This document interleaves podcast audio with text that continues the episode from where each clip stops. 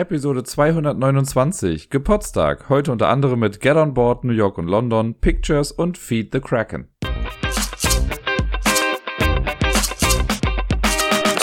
Einen wunderschönen guten Morgen wünsche ich euch. Hier ist der Dirk mit der neuesten Episode vom Ablagestapel. Ja, ihr habt im Titel vielleicht schon mitbekommen oder euch gefragt, was zur Hölle der Titel eigentlich heißen soll. Das ist ein schönes, äh, ja, eine schöne Wortneuschöpfung mit äh, einer Mischung aus Geburtstag und Podcast. Denn, äh, ich glaube, ich habe es ja letzte Woche auch schon mal gesagt, der Ablagestapel ist gestern, also am 4.9.2022, fünf Jahre alt geworden. Seit fünf Jahren mache ich den ganzen Kram jetzt hier schon. Und äh, es fühlt sich ehrlich gesagt wirklich nicht so an. Also ich habe irgendwie das Gefühl, ich habe letztes Jahr erst damit angefangen oder vor zwei Jahren vielleicht. Ich finde es für mich einfach schon sehr, sehr krass und äh, sag jetzt hier auch schon mal vielen, vielen lieben Dank an äh, alle ZuhörerInnen, alle, die sich hier Woche und Woche irgendwie mein Gelaber auf die Ohren packen. Das, äh, ich hätte damals wirklich nicht gedacht, dass das irgendwie A, so lange wird irgendwie und dann ja, das alles bewirkt, was es dann bewirkt hat und ähm, das ist schön. Das ist sehr, sehr schön. Danke, dass ihr da seid. Danke, dass ihr zuhört. Und ja, später wird es mal ein bisschen ausführlicher, das heißt ausführlicher, aber es geht auch ein bisschen mehr später darum. Das werdet ihr dann ja aber schon noch erfahren. Wir fangen trotz des Geburtstags einfach, also es wird eine ganz normale Episode, vielleicht ein kleines bisschen länger. es wurde überlegt, ob ich nicht sagen soll, es wird eine kurze Folge, aber wird's nicht, können wir uns nochmal darauf äh, einstellen. Wobei ich habe nicht ewig Zeit. Wir gucken mal, was einfach passiert. Wir fangen ganz normal an mit den Spielen, die ich letzte Woche so gespielt habe und der Großteil davon ist komplett am Wochenende gespielt worden, komplett Samstag und Sonntag. Aber davor waren es auch zwei Kleinigkeiten, die noch gespielt wurden, wobei Kleinigkeiten auch ein bisschen untertrieben ist. Das erste Spiel, das ich gespielt habe, ist nämlich ein Spiel, das ich äh, bei meinem neuen Nebenjob, von dem ich ja mal kurz berichtet habe, dann spielen konnte. Ich bin ja jetzt quasi äh, ein äh, Minijobber bei Korea Board Games. Äh, die haben ja so eine Außenstelle hier quasi in Köln. Und da habe ich jetzt äh, das erste Mal quasi diese Woche mitgearbeitet und mein Job ist da so ein bisschen quasi, ja, mit Spiele testen, so ein bisschen, äh, ja, Feedback geben, Sachen auch mal vorbereiten und all so Sachen, um eben dann Publikationen voranzutreiben. Und eine Sache, die wir da jetzt gespielt haben, ist äh, La Cheetah. Aus dem Jahre 2000 ist das eigentlich. Das soll nämlich dann bald bei Korea Board Games nochmal neu rauskommen. Und äh, ich kannte das bisher noch gar nicht, deswegen musste ich erstmal die Regeln anlesen und wir haben es dann halt auch jetzt insgesamt schon dreimal gespielt. Zweimal zu zweit, einmal zu dritt. Äh, um halt generell erstmal ein Gefühl dafür zu bekommen und dann noch zu überlegen, okay, was könnte man denn vielleicht hier und da noch irgendwie anpassen oder anders machen oder so. Und ja, La Cheetah, für die, die es nicht kennen, also ich habe, lustigerweise, ich habe das äh, gestern schon mal jemandem erzählt und dann kam nur der Kommentar, boah, La Cheetah finde ich voll scheiße ich muss gestehen, das Spiel ist wirklich komplett an mir vorbeigegangen. Ich kannte es so einfach noch gar nicht habe es vielleicht mal hier irgendwo, also unterbewusst habe ich vielleicht irgendwo mal gesehen, aber ich habe es noch nie gespielt und hatte auch erstmal kein Bild dazu im Kopf. Und haben wir dann aber die Regeln durchgelesen und wir haben es ja dann nochmal gespielt. Äh, die erste Runde hat dann noch was länger gedauert, knapp zwei Stunden oder so. Danach haben wir es nochmal gespielt und waren in einer Stunde äh, dann durch. Das ging dann schon ein bisschen flotter und auch zu dritt haben wir, glaube ich, dann ja anderthalb Stunden oder so, glaube ich, gebraucht. Äh, es ist ein Spiel, das wächst auf jeden also von der Zeit her wächst es mit jeder Person, die noch mitspielt. Das Ganze ist ein ja, was ist es? Ein bisschen Area Control Spiel und Action Selection Gedöns. Es, das macht schon ein paar echt nette Sachen, aber ich finde jetzt so in der Ursprungsvariante merkt man dem Ding noch so ein bisschen das Alter irgendwie an. Äh, es gibt aber, glaube ich, ein paar Sachen, wie man das relativ einfach beheben kann. Aber äh, ja, genau, was macht man in der Cheetah? Wir versuchen am Ende so gesehen nicht die meisten Siegpunkte zu haben, sondern die meisten BürgerInnen bei uns im Dorf oder in der Stadt zu haben.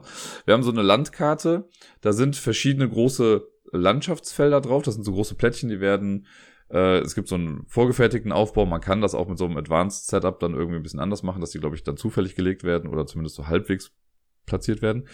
Ähm, und dazwischen sind so Hexfelder Straßen, könnte man sagen, so ein kleines Netzwerk. Da gibt's dann so ein paar Startstädte, die werden hingelegt.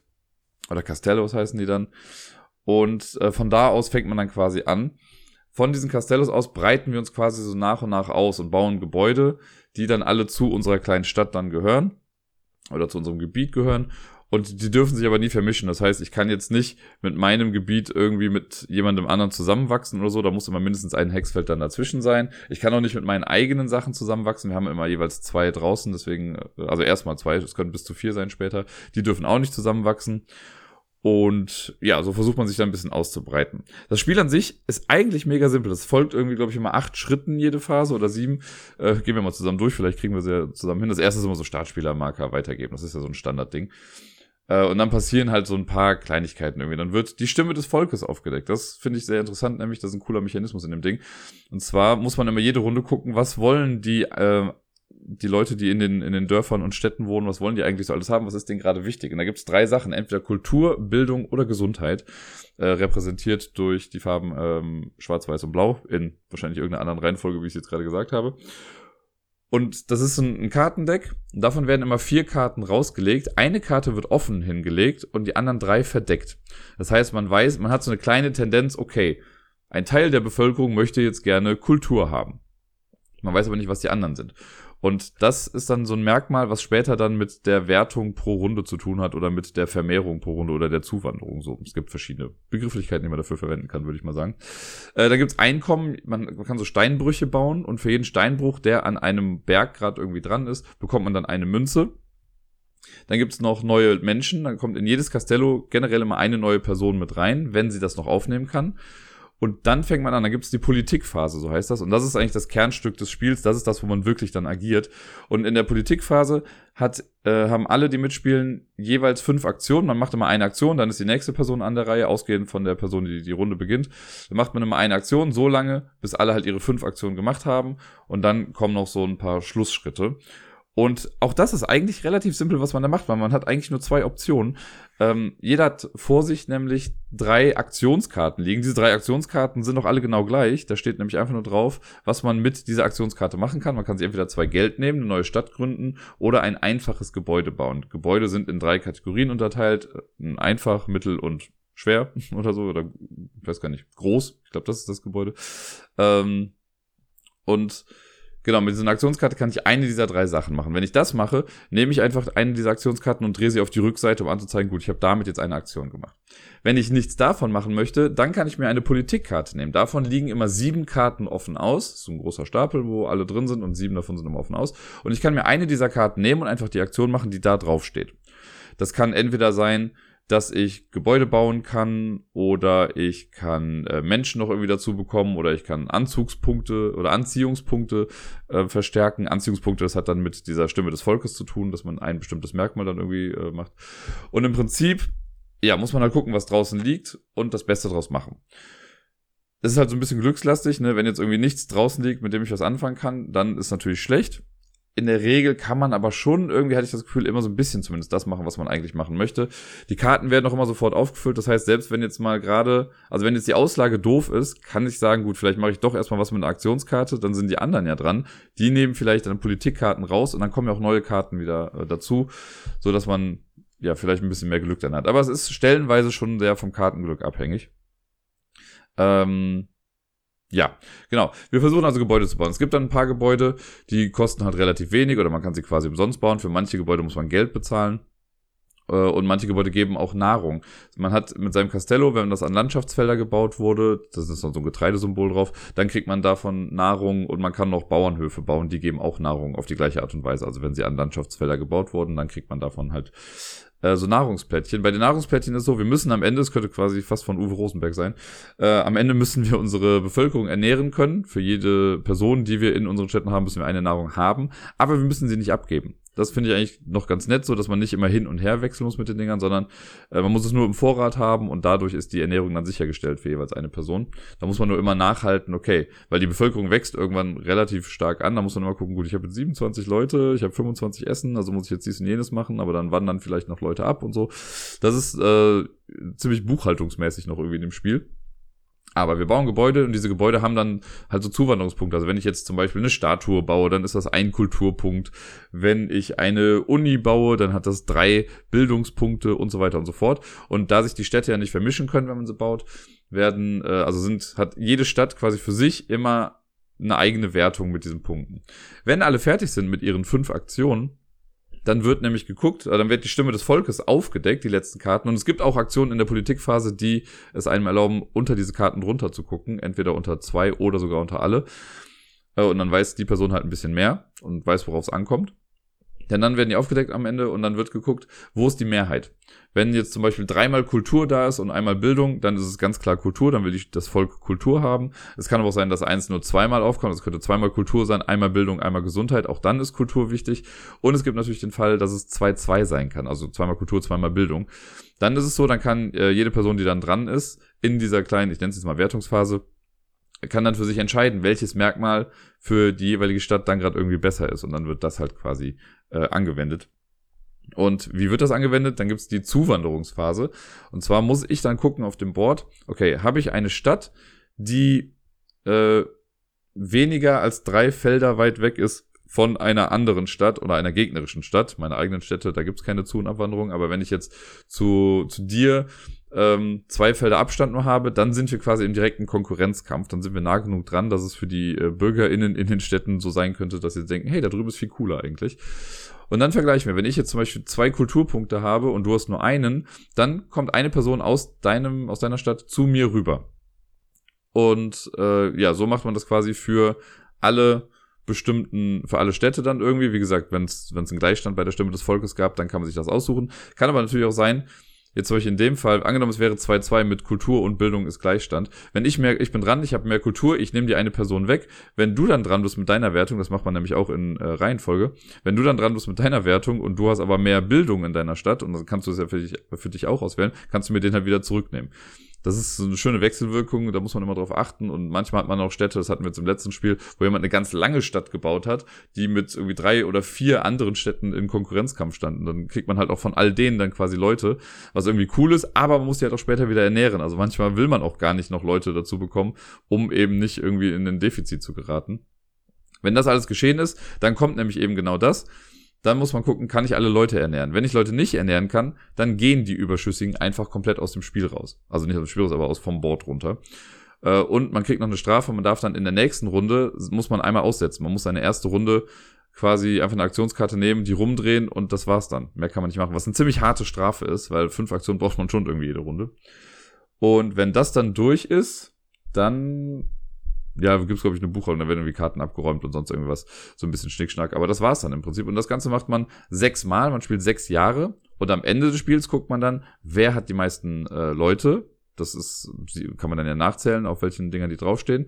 Das heißt, jede Person gibt quasi, okay, so gesehen ist doch wieder Siegpunkte. Jede Person gibt einen Siegpunkt äh, und dann gibt es auch ein paar Bonuspunkte oder Minuspunkte. Wenn ich nämlich in meiner letzten Runde äh, einen Nahrungsdefizit habe, dann kriege ich fünf Minuspunkte und äh, für jede Stadt, die alle drei Merkmale von der Stimme des Volkes äh, hat, also Bildung, Kultur und Gesundheit, äh, die gibt nochmal drei Bonuspunkte. Und das rechnet man alles zusammen. Wer die meisten Punkte hat, gewinnt dann La Città. Und Genau, was ich noch nicht gesagt habe, es gibt so eine kleine Begrenzung oder eine große Begrenzung eigentlich bei der Bevölkerung. Wenn ich eine Stadt anfange zu bauen, kann die per se nämlich erstmal nur fünf Menschen in sich aufnehmen. Das ist gar nicht so viel, weil immer wenn ich eine Stadt baue oder eine, ein Gebäude baue, muss ich eine Person vor meinem Castello dann auf dieses Gebäude draufstellen. Und jedes Mal, wenn ich was baue, muss ich halt eine Person draufstellen. Habe ich also fünf Gebäude gebaut oder vier Gebäude gebaut, dann habe ich eine Person im Castello und die anderen vier Leute jeweils auf den vier Gebäuden stehen und kann ja danach nichts mehr bauen, weil ich dann nicht noch jemanden irgendwo draufstellen kann, weil es muss überall einer draufstehen. Dafür kann ich dann irgendwann den Marktplatz bauen. Der Marktplatz, das ist das einzige Gebäude, also das kann ich dann in meine Stadt bauen und dann kommt aus dem Vorrat eine Person mit drauf. Man braucht nicht selbst eine dafür stellt man dann da drauf. Und der Marktplatz erlaubt es einem bis zu acht Menschen in, seinem, in seiner Stadt zu haben. Und wenn man dann noch darüber hinaus möchte, dann braucht die Stadt auch noch eine, äh, einen Brunnen oder ein äh, Krankenhaus, also ein Hospital oder ein Badhaus. Das muss dann auch direkt an ein Wasserfeld gebaut sein, da gibt's auch so Plättchen. Ähm, und wenn das dann gegeben ist, dann kann man unendlich viele Leute quasi bei sich drin haben. Aber das muss man für jede Stadt einzeln machen. Das ist ein bisschen mühselig irgendwie, dass man das gucken muss. Also ich habe dann irgendwann noch, in einer Runde habe ich direkt gesagt, okay, ich baue direkt einen Marktplatz. Und dann habe ich das aus dem Kopf raus, dann irgendwie noch so ein Hospital gebaut und schon war gut. Äh, das muss man aber, da muss man sehr darauf achten, weil es kann halt auch sein, dass mal Leute dann zu mir wandern würden, aber ich kann gar keine Leute aufnehmen und dann kommen die auch aus dem Spiel einfach raus. Was dann sehr schade ist. Also ich meine, es ist immer noch gut, weil die Person, die ähm, sie verliert, sie ja trotzdem verliert aber ich bekomme sie dann halt eben nicht. Deswegen will man schon gucken, dass man Leute auch wirklich bei sich aufnehmen kann.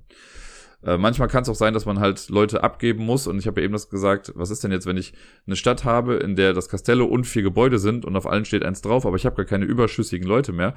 Dann kann es ja sein, dass ich dann, wenn es so einen Stimme des Volkes Kampf gibt mit einer Zuwanderung, dass ich Leute abgeben muss, ja, dann verliere ich auch das Gebäude. Dann kann es nämlich sein, dass ich von meinem, also man muss immer von außen nach innen dann irgendwie abbauen, dann nehme ich einen Typen weg und muss auch das Gebäude abreißen. Und dadurch schrumpfen Städte dann auch wieder. Also es ist äh, sehr wichtig eigentlich, dass man da irgendwie mithalten kann bei den ganzen Sachen oder zumindest überschüssige Leute in seiner Stadt hat, weil man sonst wirklich viel abbauen muss. Das war jetzt in meiner, in der ersten und der letzten Runde so. Da habe ich einfach echt kein Land gesehen. Da wurden so oft Sachen von mir irgendwie zerstört. Das war nicht ganz so easy. Ich habe lediglich die zweite Partie, die wir zu zweit gespielt haben, die habe ich ganz knapp gewonnen mit einem Punkt Vorsprung und auch nur, weil ich es geschafft habe, diese Bonuspunkte für die einzelnen Städte am Ende noch zu bekommen. Ähm, das, also es gibt schon Sachen, die wirklich Spaß machen in dem Spiel. Was mich wirklich am meisten gestört hat, und da sind wir auch, glaube ich, so auf den Nenner gekommen, dass das was ist, was man so in Angriff nehmen könnte, ist wirklich dieses ewige Nachhalten. So in den ersten zwei Runden geht's noch. Da hat man nicht so viele Leute, da weißt du, okay, ich habe zehn Leute draußen, ich habe zehn Nahrung, yo, geht klar. Aber später dann mit Zuwanderung und Abwanderung, man ist eigentlich konstant dran, Menschen zu zählen. Immer zu gucken, okay, ich habe jetzt so viele Leute, ich habe so viel Nahrung, mhm, okay. Und dann gerade so zum Schluss, wenn du dann weißt, okay, es, oder wenn du weißt, was bei der Stimme des Volkes steht, dann guckst du nochmal, okay, Gesundheit habe ich da, da kommen gleich nochmal zwei Leute dazu, aber da verliere ich dann vielleicht auch wieder einen und so und ständig am rumrechnen. Und also ja, irgendwie ist auch, also ich bin zumindest nicht gemacht für dieses Kurzzeitgedächtnis, dass ich einmal die Leute zähle, die auf dem Board sind und es dann weiß. Also ich muss dann gefühlt nächste Runde schon mal neu zählen, äh, um das wieder in mein Gedächtnis reinzurufen. Und das ist so ein bisschen störend und nimmt sehr viel Zeit in Anspruch. Und äh, da haben wir jetzt irgendwie so überlegt, es wäre irgendwie viel cooler, wenn man so eine Art Leiste hätte, wo man das so festhalten kann. Einmal das, die, die Bevölkerung und auch die Nahrung, weil dann würde man auch ganz klar immer sehen, wenn der Nahrungsmarker unter dem Bevölkerungsmarker liegt, ja, dann habe ich ein Defizit, so das ist ganz klar. Und wenn der drüber liegt, weiß ich, okay, ich habe zu viel Essen, was jetzt auch was okay ist, also es wird nichts irgendwie weggeschmissen. Äh, aber dann sieht man das irgendwie relativ schnell und das fände ich auf jeden Fall um einiges sinnvoller. Es gibt noch hier so ein paar andere Sachen, die man bestimmt auch noch irgendwie anpassen kann. Ähm, aber ansonsten bin ich mal sehr gespannt, in welche Richtung das irgendwie alles geht äh, und auch vor allen Dingen, wie so das neue Grafikdesign dann aussieht. Ich habe auch den äh, Illustrator dafür dann kennenlernen dürfen schon. Das, äh, da bin ich sehr, sehr gespannt. Es macht mir voll viel Spaß, da jetzt irgendwie so mit drin zu sein und ich äh, versuche euch so gut es geht. Also natürlich, wenn ich darüber, äh, wenn ich spiele, dann werde ich darüber berichten. Ähm, mal gucken, ob das jetzt nächste Woche oder diese Woche dann auch nochmal irgendwie kommt. Aber ja, ist auf jeden Fall eine sehr coole Sache und das ist so mein äh, ja, mit Ersteindruck und so ein kleiner Entwicklungsprozess Bericht von La Chita. Das nächste Spiel habe ich auch bei äh, dem Nebenjob gespielt. Ich kann allerdings noch gar nicht so viel darüber verraten, denn das Ganze ist noch in einem sehr frühen Stadium, ist noch ein Prototyp. Äh, ich kann nur verraten, es ist ein Prototyp von Kramer und Kiesling. Und äh, wir haben eine Partie davon gespielt und da werden noch mehrere jetzt bald dann folgen. Und das Ganze ist so ein sehr cooles, äh, also wir haben jetzt so die einfachste Variation davon gespielt und das Ganze ist so ein ja, ein Plättchenlege, Puzzlespiel, könnte man irgendwie sagen. Was äh, sehr cool ist auf jeden Fall. Also ich hatte sehr viel Spaß, das spricht mich voll an, weil das ein sehr schlankes Regelset eigentlich hat, zumindest in dieser Grundvariante. So ein Ding, also man hat so ein großes Board und man hat ein Plättchen in der Hand. Wenn ich dran bin, muss ich dieses Plättchen irgendwo hinlegen und dann aktiviere ich Dinge, die auf dem Board quasi sind. Also je nachdem, wo ich das hinplatziere, kann ich dann äh, so ja Reihen von Aktionen quasi ausführen und man versucht dann auf bestimmten Feldern Sachen hochzubauen. Dafür braucht man dann Ressourcen, die man durch diese Aktivierung dann bekommt. Das, ähm, genau, ich gehe jetzt gar nicht auch zu sehr darauf ein, weil ich wette, sonst verplapper ich mich nachher noch mit irgendwas. Aber alles in allem, das finde ich halt auch ganz cool und da freue ich mich schon sehr drauf, weil ich liebe es halt auch Prototypen irgendwie zu spielen. Das ist jetzt schon sehr cool produzierter Prototyp, muss ich sagen. Also es hat schon einfach Spaß gemacht, mit dem Material auch zu spielen, wo man sich fast wünscht, dass das auch irgendwie mit in die finale Version dann irgendwie reinkommt. Die Illustrationen waren jetzt alle noch sehr rudimentär.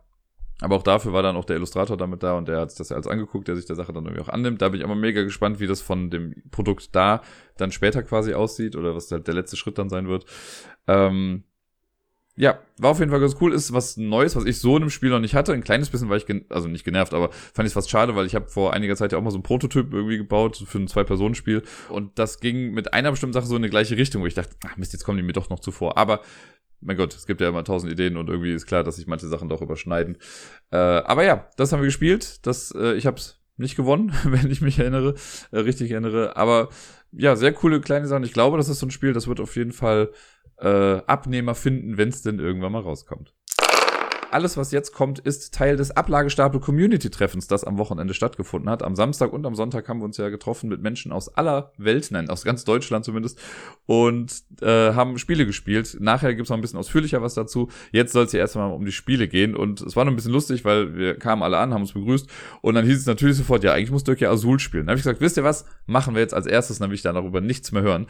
Und dann haben wir sogar zwei Partien Azul gespielt. Erst haben wir es zu dritt gespielt und dann kam Debbie noch dazu und äh, die wollte dann auch noch Azul spielen, also haben wir es dann zu viert nochmal gespielt. Und was soll ich sagen, die erste Partie habe ich sogar gewonnen, allerdings ein geteilter Sieg. Ich habe es mir mit Deni dann geteilt. Äh, die zweite Partie, ich glaube ich letzter oder vorletzter gewonnen, ich weiß schon gar nicht mehr genau. Aber ich habe zweimal Azul gespielt und dann ist gut. Ich hab, muss ja auch immer sagen, also auf Twitter wurde das dann auch gefragt, weil ich das natürlich auch selber dann getweetet habe irgendwie. Ähm, es war ja damals, als das rauskam, war ich ja irgendwie so der Bad Boy, der Azul halt nicht so geil fand irgendwie. Das Spiel ist an sich okay. Das macht vieles richtig und so. Ich finde, ne, vom Material hätte man hier und was anderes machen können. Also nicht diese, diese Steinchen, sondern ich finde den Score-Track einfach nicht so cool auf dem eigenen Board. So, das hätte man irgendwie ein bisschen schöner machen können. Ähm, abgesehen davon ist es ja halt einfach mega, also es ist ja ein abstraktes Spiel und ich weiß halt, damals war das einfach so ein Hype und wo Leute meinten, oh ja, Fliesen legen, bla bla bla, so, ey, wer will in seinem Leben spielerisch Fliesenleger sein. Ne? Also wer möchte das spielen? Das, also ne, nichts gegen Leute, die wirklich Fliesenleger sind oder Legerinnen sind. Aber in einem Spiel ist das halt nicht das attraktivste Thema. Und das fand ich damals halt einfach so blöd. Und dieser ganze Hype, der da drum geschaffen wurde, als wäre das jetzt so die Offenbarung an Spiel, die da rausgekommen ist. Es ist halt ein nettes Spiel. Aber dieser ganze Hype hat mich halt so bah, abgewandt von diesem Spiel, dass ich einfach keinen Bock drauf hatte. Und äh, ja, ich habe aber halt, wie gesagt, auch immer gesagt, so ja, ich, ich finde es ja okay an sich. Ich habe ja sogar das Spiel mir dann selber nachgebastelt hier zu Hause, weil ich einfach noch so ein kleines Reiseset von Quirkel hatte, wo auch so kleine viereckige Teilchen waren und dann habe ich die halt einfach mit Sachen beklebt und gesagt, gut, dann habe ich mein eigenes Azul. Ich habe es dann selbst äh, auf der UK Games Expo in Birmingham habe ich das dem Robert und noch einem äh, Pärchen aus England irgendwie dann erklärt. Und wenn es dann da ist und Leute spielen wollen, dann spiele ich es ja auch mit, so wie jetzt dann eben auch. Also es ist gar nicht, dass ich das Spiel hasse, aber es hat sich irgendwann so ein bisschen verselbstständigt, dass Dirk halt Azul nicht mag. Es ist okay, wie gesagt, ich habe es jetzt auch mitgespielt, aber äh, mehr, also ich vermisse es auch nicht, wenn es dann irgendwie weg ist. Und ja, für die, die Azul nicht kennen, ganz kurz nur so ein kleiner Abriss irgendwie, weil ich, also ich werde jetzt über Spiele, die schon mal hier im Podcast waren, jetzt auch nicht so super viel erzählen. Es sind nämlich noch ein paar vor uns. Äh, aber Azul ist halt ein Plättchen-Nebenspiel. Wir versuchen so ein kleines Tableau zu füllen mit kleinen Plättchen. Es gibt eine Auslage, das sind so Manufakturen. Das sind, äh, je nach Anzahl der Mitspielenden ist das eine unterschiedliche Anzahl. Ich weiß nicht, ich glaube zu dritt waren es irgendwie sieben oder so. Äh, und auf jedes dieses, dieser Plättchen, das sind wie so kleine Bierdeckel, da kommen vier Plättchen drauf. Und in die Mitte kommt ein Startspielermarker. Und wenn ich jetzt am Zug bin, dann nehme ich mir eine dieser Manufakturen und nehme eine Art von Stein, da gibt es nämlich fünf verschiedene, äh, und nehme alle dieser Sorte dann auf mein Tableau und der Rest kommt in die Mitte. Wenn ich die auf mein Tableau nehme, muss ich gucken, äh, man hat so ein Feld, wo vorgegeben ist, welcher Stein auf welches Feld kommt und links davon in jeder Zeile gibt's quasi ein Ablagefeld, wo die erstmal zwischengelagert werden. Und das ist so, dass auf der obersten Zeile, da ist nur ein vorgefertigtes, also ein Lagerfeld drauf, darunter zwei, dann drei, vier und fünf. Und man versucht immer diese Reihen quasi voll zu bekommen. Denn wenn alle Steine verteilt worden sind, dann kommen nur die Steine äh, auch auf das wirkliche Feld, wo man die, die Plättchen legt, in denen das, das Lagerfeld voll gemacht wurde. Ne, wenn ich jetzt unten bei dem Fünferfeld nur drei Steine habe, dann wandern die nicht rein, dann kann ich den Stein nicht platzieren. Dann wird immer nur ein Stein platziert, alle Überschüssigen kommen erstmal raus und die werden dann später wieder in den Beutel gefüllt und so. Ähm, Genau, das war das Hauptding, dass man erstmal Steine nimmt, lagert die erst zwischen und am Ende der Runde kommen dann eventuell Steine auf das Feld und dafür kriegt man dann Punkte. Da muss man aber gucken, wenn ich einen Stein einfach nur so lege, ohne dass er Nachbarn hat, dann gibt er einfach nur einen Punkt. Lege ich einen Stein hin und da liegt schon ein Stein direkt daneben, sind das zwei Punkte. Lege ich einen Stein in eine Reihe, wo er der fünfte ist, kriegt er für fünf Punkte und dann guckt man auch noch die Spalten an. Also wenn er dann auch noch so gelegt wird, dass er auch noch eine Spalte irgendwie ausfüllt, dann gibt es dafür auch nochmal Punkte. Die trägt man dann immer sofort bei sich auf dem Punkteboard irgendwie ein. Und das Ganze macht man im Prinzip so lange, bis eine Person es geschafft hat, eine Reihe vollständig zu bebauen. Das kann mal früher, mal später passieren. Wenn das geschieht, dann ist auch in der Runde dann quasi das Spiel komplett vorbei und man zählt dann noch die Punkte. Man hat ja schon Punkte während des Spiels bekommen, es gibt dann noch Bonuspunkte. Für jede Reihe, die vollständig ist, gibt es nochmal zwei Punkte. Für jede Spalte, die vollständig ist, gibt es sieben Punkte. Und sollte man es geschafft haben, von einer Steinart fünf Stück zu bekommen, dann kriegt man dafür sogar nochmal zehn extra Punkte. Und wer dann die meisten Punkte hat, gewinnt das ganze Spiel. Äh, ich habe ja eben noch gesagt, dass die Steine von den Manufakturen immer dann in die Mitte gepackt werden, die man nicht nimmt. Man darf auch aus der Mitte alle Steine einer Art nehmen. Die erste Person, die das macht, nimmt aber auch den, äh, den Startspielermarker. Der kommt dann auf so ein kleines Ablagefeld. Denn wenn ich irgendwann Steine nehme, die ich nicht platzieren kann oder will, muss ich die unten auf das Board packen und das gibt am Ende der Runde nochmal Minuspunkte. Also wer Startspieler ist, nimmt quasi einen Minuspunkt in Kauf dafür, um dann aber nächste Runde halt als erstes anfangen zu können. Ja, die Anzahl der Runden ist dann immer ein bisschen variabel, je nachdem, wie schnell das halt irgendwie geht, dass jemand eine Reihe füllt. Und dann zählt man die Punkte und wer die meisten hat, gewinnt. Das ist eigentlich alles cooles Material. Ein nettes, abstraktes Spiel, aber wie gesagt, nicht so die Offenbarung, die manche damals daraus gemacht haben. Weiter ging's mit World of Warcraft Wrath of the Lich King. Ich bin ja absolut kein WoW-Fan, ich habe das nie gespielt. Ich habe Warcraft 2, glaube ich, damals gespielt oder so. Und auch das nur sehr, sehr rudimentär. Ähm, und ja, ich habe, wie gesagt, mit dieser ganzen Welt absolut quasi keine Berührungspunkte mehr. Aber, das habe ich ja letzte Woche auch schon in meiner Top 10 Liste gehabt, das Spiel war nämlich auf dem zweiten Platz. Das Ganze, also World of Warcraft Wrath of the Lich King, ist ein Spiel mit Pandemiesystem. Das ist quasi sowas wie der Untergang Roms bis dahin hießen die Spiele ja noch alle immer Pandemie, Untergang Roms und sowas. Und dann haben sie sich gedacht, na gut, das hat irgendwie alles nicht mehr so viel mit Pandemie an sich zu tun. Deswegen haben sie das nicht mehr in den Titel gepackt, aber es steht auf der Box drauf, jetzt quasi a Pandemic System Game oder so. Also es benutzt die Grundmechaniken von Pandemie, macht daraus aber ein eigenes Spiel. Finde ich ganz cool so. Man merkt das dem Spiel auch auf jeden Fall an. Wenn man Pandemie kennt, fühlt man sich hier auch definitiv wohl und kommt super schnell rein. Und äh, sieht dann auch relativ schnell die Änderung. Für mich war das Ganze so eine Mischung irgendwie aus halt Pandemie und der Cthulhu-Variante von Pandemie, gemischt halt mit World of Warcraft. Weil so ein paar Sachen waren da irgendwie gleich. Ich werde jetzt auch da nicht auf krass alles irgendwie eingehen. Es ist im Prinzip halt ein Pandemie-Spiel. Wir haben so drei Bereiche, in denen wir uns bewegen können. Es gibt halt nicht, also bei normalen Pandemie hast du ja vier Farben, Farbbereiche, in denen du dich bewegst. Hier gibt's drei. Das sind halt alles Orte aus WoW, die mir alle nix sagen. Äh, und wir spielen Helden. Es gibt auch so ein kleines äh, Character Sheet, was man dann bekommt. Und da steht auch eine Helden- oder zwei Heldenfähigkeiten drauf. Man hat einen Lebenspunkte-Tracker. Äh, genau, das sind somit die wichtigen Sachen erstmal. Hat auch einen Startort, der dann festgegeben ist. Ähm, jeder sucht sich halt eine Person dann irgendwie aus, die er repräsentiert. Und dann gibt's hier keine Seuche, die wir bekämpfen, sondern das ist die Geißel, heißt das da. Das sind wohl die Untoten oder das Böse oder wie auch immer. Und es gibt jetzt nicht verschiedene Würfel in verschiedenen Farben, sondern es gibt einfach eine Art Geißel, das sind diese kleinen Gule. Die werden dann ähnlich wie bei Pandemie, werden Karten gezogen am Anfang und dann sind halt auf ein paar Feldern drei, dann zwei, dann noch ein. Äh, es gibt noch so große Viecher, Monstrositäten, das sind ähnlich wie die Schogotten in äh, der Cthulhu-Variante, die werden auch platziert. Und dann geht's im Prinzip auch schon los. Hier haben wir jetzt nicht, dass wir Seuchen bekämpfen müssen, sondern wir müssen Quests erfüllen. Man muss in jeder Farbe, also in jeder farblichen Region, muss man einen Quest erfüllen. Um das zu machen, muss man an einen bestimmten Ort gehen, wo der Quest stattfindet. Und da muss man, äh, kann man würfeln für jeden Treffer, den man würfelt, geht man auf diesen Quest ein bisschen nach vorne. Dann kann man noch Karten ausspielen, um jeweils ein Feld nach vorne zu gehen. Man darf aber nur eine Karte spielen. Aber wenn mehrere Leute auf einem Feld sind, können die dann helfen mit Karten noch, damit man zusammen questet. Und wenn so eine Quest komplett abgeschlossen ist, dann gibt's darunter so eine Art Artefakt, das bekommt dann die Person. Das ist eine Eventkarte im Prinzip wie aus dem normalen Pandemie. Die kriegt man dann, kann die irgendwann einmal ausführen.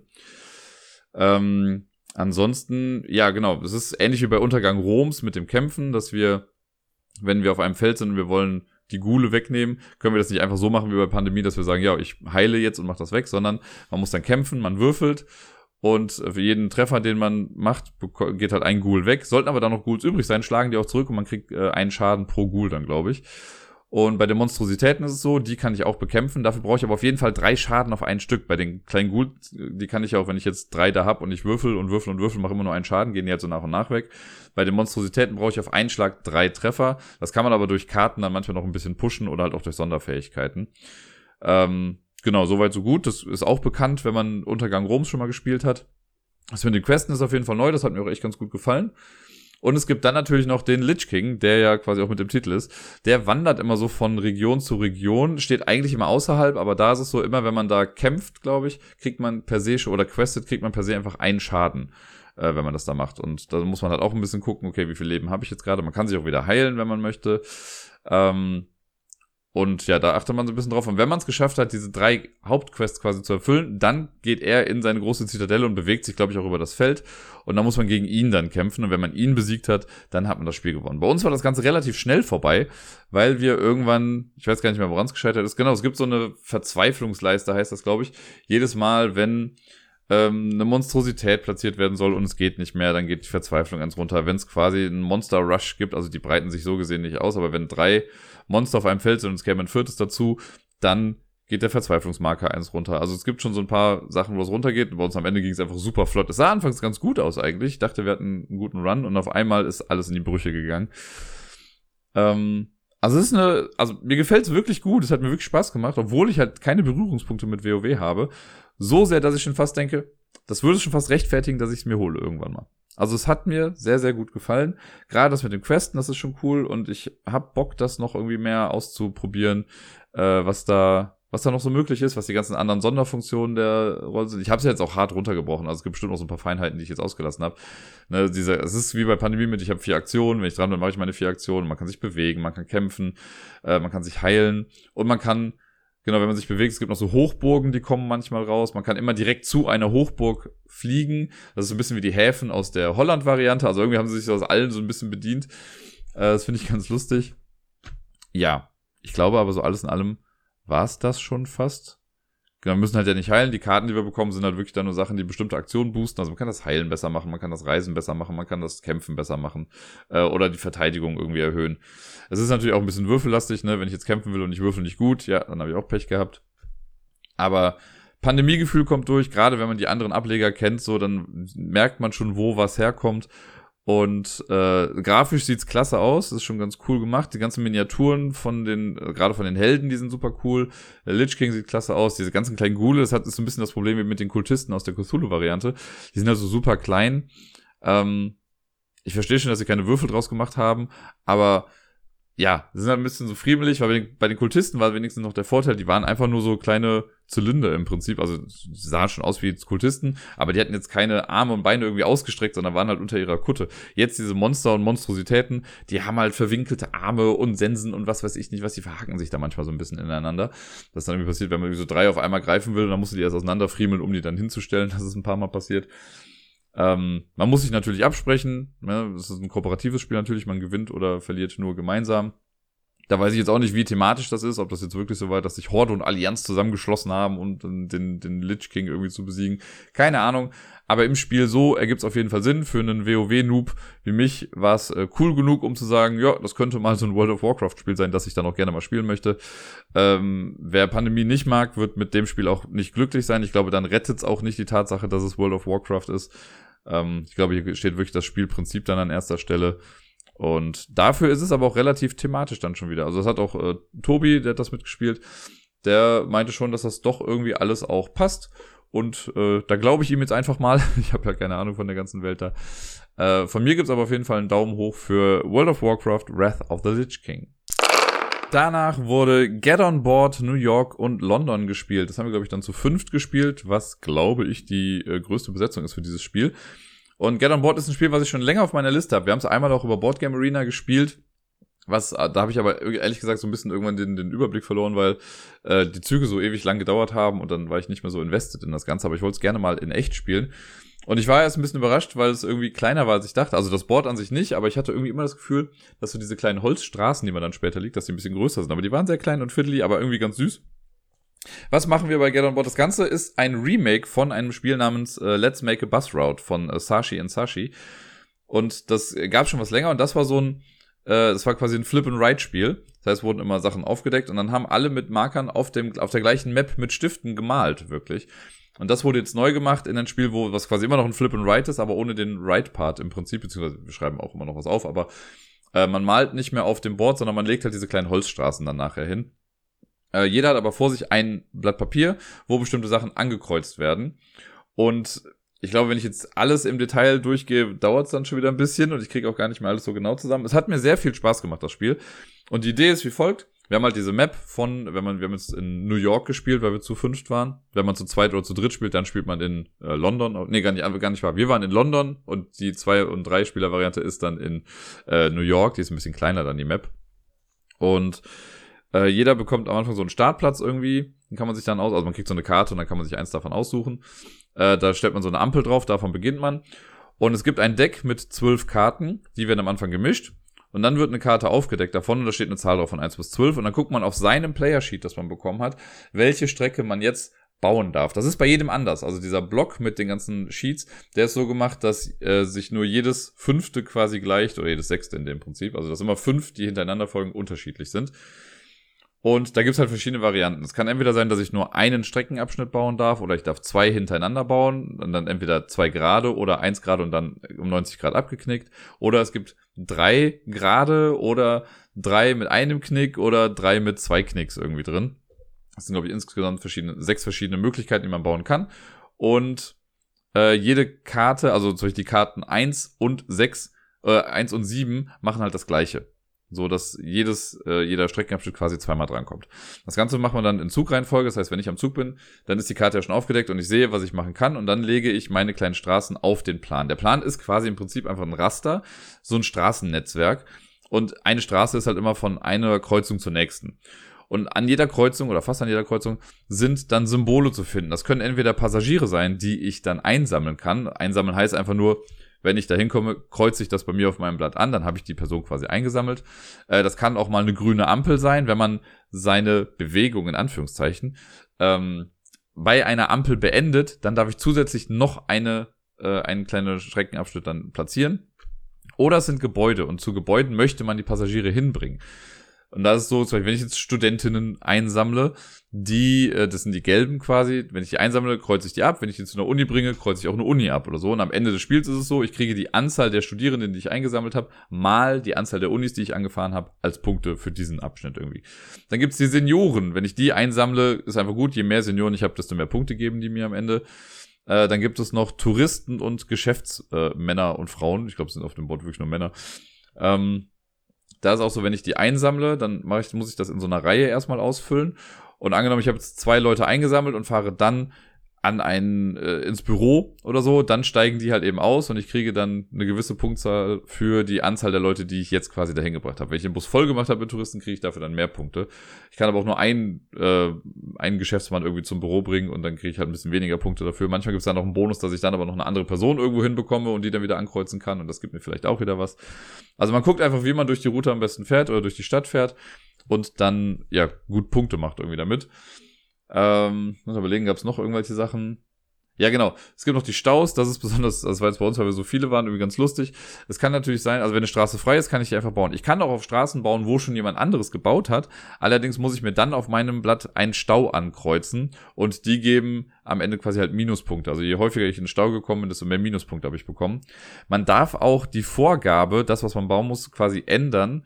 Äh, aber zumindest nur, wenn was gerade gebaut sein muss, dass es dann ein Knick ist oder eben andersrum. Ähm, das kann man machen, dafür gibt's aber auch Minuspunkte. Ja, und am Ende des Spiels, wenn alle zwölf Runden durch sind, da waren alle gleich auf dran, dann zählt man quasi alle Punkte von seinem Scoresheet irgendwie zusammen und wer dann die meisten Punkte hat, gewinnt dann eben Get on Board, New York und London.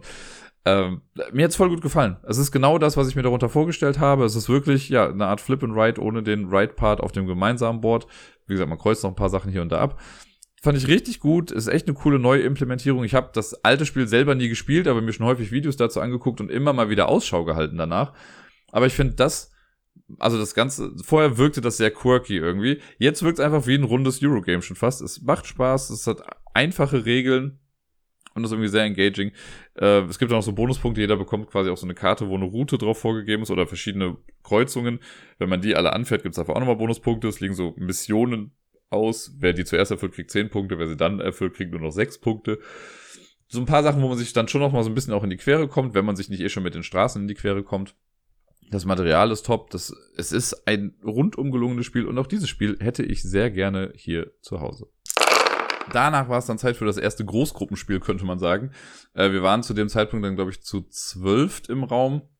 Und dann haben acht von uns, weil äh, vier haben noch, glaube ich, Viticulture gespielt und äh, die anderen acht, wir haben uns dann dazu entschlossen, Captain Sonar zu spielen, zwei Runden lang. Es gab dann erst äh, eine Regelerklärung für die, die es noch nicht kannten. Dann haben wir uns in zwei Teams aufgeteilt und losgelegt. Äh, und ja, wie gesagt, zwei Runden gespielt. Die erste Runde hat mein Team verloren, das zweite hat mein Team gewonnen. Äh, es hat leider verloren, als ich Captain war, also spricht das nicht für meine Kapitänsfähigkeiten. Naja, leider hat Tobi als Kapitän gewonnen, das nagt immer noch ein bisschen an mir. Aber gut. Äh, für die, die Captain Sonar nicht kennen, das Ganze ist im Prinzip Schiffe versenken in Echtzeit in Teams. Äh, man hat so einen großen oder zwei so Player-Screens, die man zwischen den äh, Mitspielen dann irgendwie aufbaut und äh, in acht, in, also in einer Achterbesetzung macht das Spiel am meisten Spaß, weil dann jeder wirklich seine Rolle hat. Man kann es auch theoretisch mit weniger Menschen spielen, aber dann müssen Rollen zusammengefügt werden. Und äh, es ist dann so, es gibt vier Rollen im Prinzip. Es gibt den Captain. Der Captain sagt quasi immer an, also man hat so eine Map dann vor sich liegen von so einem von so einer Inselgegend, äh, mit so einem Raster. Und da sagt man quasi an, also der Captain legt fest, wo man startet, das kann irgendein Punkt sein. Und dann sagt man immer, wo man langfährt, mit den Himmelsrichtungen. Ich sage dann Norden, Norden, Osten, Osten, Süden, Westen und so weiter und so fort. Äh, und man zeichnet den Kurs dann auch ein, damit man nachhalten kann, wo man denn gerade ist. Man darf seinen eigenen Weg nie kreuzen, also muss man halt gucken, wie man irgendwie fährt. Dann gibt es den äh, First Mate, der hat eigentlich somit die einfachste Aufgabe überhaupt, weil der kreuzt einfach für jeden Schritt, den man macht, ein System an. Da gibt es äh, Aufklärungssysteme, mit denen man rausfinden kann, wo das gegnerische U-Boot ist. Es gibt Waffensysteme, damit kann man das gegnerische U-Boot dann irgendwann kaputt machen. Torpedos und Minen sind das. Und es gibt noch die Silence, die kann man mal benutzen, um sich quasi ein bisschen unbemerkt äh, hinfortzuschleichen. Und wie gesagt, das ist einfach. Man muss immer nur hören, okay, der hat einen Schritt gemacht, also mache ich ein Kreuz irgendwo. Und daneben sitzt dann noch äh, der Mechaniker oder die Mechanikerin, und das ist noch auch ganz nett, weil die muss quasi für jeden Schritt, der gemacht wird, einen einen so einen äh, Kreis ausmalen oder ein X reinmachen. Und das sind auch die Systeme, die es gibt. Und sobald in eine, also angenommen, ich möchte Torpedos machen, aber irgendwo hat der Mechaniker in ein rotes Torpedosymbol oder Waffensymbol äh, ein Kreuz gemacht, dann funktioniert das System nicht und das muss sich erst wieder reparieren. Und dann gibt es so Self-Repairing-Sachen, wenn man eine bestimmte Abfolge von ähm, Himmelsrichtung abfährt, dann repariert sich ein Teil wieder von selbst. Oder wenn man einen ganzen Block für eine Himmelsrichtung ähm, ab, also man muss gucken, dass man die Sachen, die man ankreuzt, dass sie zu der Himmelsrichtung passen, die gemacht werden. Das sind so Blöcke auf dem Board. Und wenn jetzt alle Norddinger abgehakt sind, dann kriegt das eigene Schiff zwar einen Schaden, aber danach sind die wieder frei. Äh, oder wenn man auftaucht, das kann man nämlich auch machen, dann muss der Kapitän einmal äh, den Sektor sagen, in dem man sich gerade befindet. Das sind dann neun Sektoren äh, die es insgesamt gibt. Dann hat das gegnerische Team halt natürlich ein bisschen Möglichkeit, jetzt noch nachzukommen. Und währenddessen muss man dann so ein, ja, muss so Linien ausfüllen quasi. Und wenn das alle einmal gemacht haben, dann äh, hat man jeglichen Schaden verloren und äh, beziehungsweise kann, also Schaden nicht vom Schiff an sich, aber von der, von dem Mechanikerbord. Das äh, wird dann alles wieder wegradiert und die Route, die man bisher gefahren ist, die wird auch wieder weggemacht. Und dann kann man quasi wieder frisch starten. Das sind drei Rollen, die alle schon sehr viel miteinander agieren. Dann gibt's aber noch die vierte Rolle und das ist die interessanteste und lustigste Rolle eigentlich, nämlich der Radio Operator. Der Radio Operator hat eine eigene Map vor sich mit einer großen Folie drauf und der einzige Job ist quasi dem gegnerischen Kapitän zuzuhören.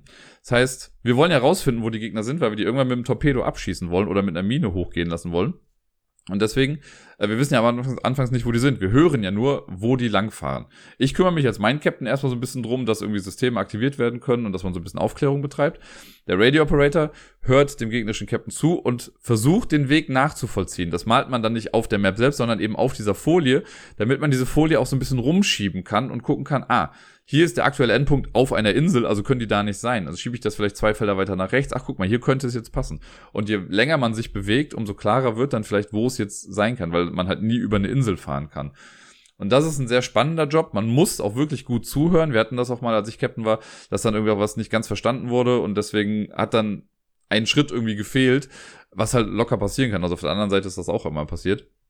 Da muss man halt schon irgendwie gucken, ah, okay, so könnte es sein, so vielleicht nicht. Und äh, ja, wenn der Radio Operator sagt so, okay, ich hab's, hier sind sie jetzt auf jeden Fall, dann kann man als Captain noch sagen, stopp, wir schießen Torpedo auf O15 oder so. Und dann muss das gegnerische Team sagen, ob sie getroffen wurden oder nicht. Wenn man mit dem Torpedo direkt trifft, also genau das Feld, dann sind es zwei Punkte Schaden. Wenn man angrenzend dazu trifft, dann ist immer noch ein Punkt Schaden, ansonsten gar keiner. Und wenn ein U-Boot insgesamt vier Schadenspunkte genommen hat, dann äh, hat das andere Team dann gewonnen. Und ja, es ist einfach sehr, sehr lustig. Und es wird halt irgendwann auch hektisch, weil der Kapitän, das ist so die verantwortungsvolle Aufgabe, sage ich mal, weil man muss natürlich gucken, okay, wo fahre ich hin? Ich muss mich mit meinem Matrosen, also mit meinem First Mate absprechen, um denen zu sagen, welche, ähm, welche Sachen aktiviert werden sollen. Mit dem Mechaniker muss ich mich absprechen und irgendwie sagen, okay, wo muss ich langfahren, damit die Systeme dann wieder funktionieren. Mit dem Radio Operator, da muss ich mal drauf linsen oder ihm zuhören, wenn er irgendwie sagt, okay, die könnten jetzt hier sein, damit ich weiß, wo ich hinfahren muss. Sehr, sehr cool. Da muss man auch Glück haben, dass die anderen nicht dann schon wieder weg sind. Es ist sehr, sehr geil. Also es macht einfach wirklich Spaß. Zu acht war es sehr cool. Ich bin froh, dass wir direkt zwei Partien hintereinander gespielt haben. Ähm, man muss auf diese Hektik irgendwie auch stehen, ganz klar. Wobei ich fand, also ich habe schon hektischere Runden von Captain Sonar irgendwie gespielt. Das war jetzt noch fast ein bisschen ruhiger. Wir hatten aber auch viele dabei, die äh, mit Himmelsrichtungen Probleme hatten zum Beispiel oder generell jetzt nicht so die krassen Echtzeit-Fans sind. Äh, deswegen war es schon okay, dass wir ein bisschen ruhiger gespielt haben. Aber ja, man kann das auch noch sehr hektisch spielen. Und ich liebe das sehr. Ich bin sehr froh, dass es nach einer langen, langen Zeit endlich mal wieder auf den Tisch gekommen ist. Ich habe gar keine Ahnung, wann es das letzte Mal war, dass ich das gespielt habe. Äh, es ist, ja, es hat mich nochmal drin bestätigt, dass es gut ist, dass ich dieses Spiel habe. Nach Captain Sona sind dann ein paar Leute mal losgezogen und haben was zu essen geholt und deswegen waren dann erstmal nicht so viele gerade irgendwie im Raum. Äh, und wir haben dann zu dritt Beastie Bar gespielt. Das habe ich mit äh, Elvira und Deni zusammen gespielt. Beastie Bar habe ich sogar mit Deni einmal irgendwann auf der Messe gespielt, vor vielen, vielen Jahren, als irgendwie rausgekommen ist. Äh, hatte aber nur noch grobe Erinnerungen daran und dann haben wir nochmal eine kurze Einführung bekommen und haben dann einfach losgespielt. Das ist halt so ein Spiel, was man ja einfach mal flott runterspielen kann. Und äh, mir hat es auch echt Spaß gemacht. Ähm, ja, ich finde es ganz cool, weil es ist so, wie soll ich sagen, es gibt zwar viele Effekte in dem Spiel, wenn man die einmal alle kurz erklärt bekommen hat, geht's danach aber echt flott. Sind, jeder bekommt einen Kartenstapel aus zwölf Karten, das wird dann gemischt, man hat immer vier Karten auf der Hand. Wir haben identische Sets an Kartendecks, aber halt eben nicht dieselben Karten oder die gleichen Karten immer auf der Hand. Ne? Also wir wissen, irgendwann kommt von jedem der Löwe, aber wann der kommt, ist halt die Frage.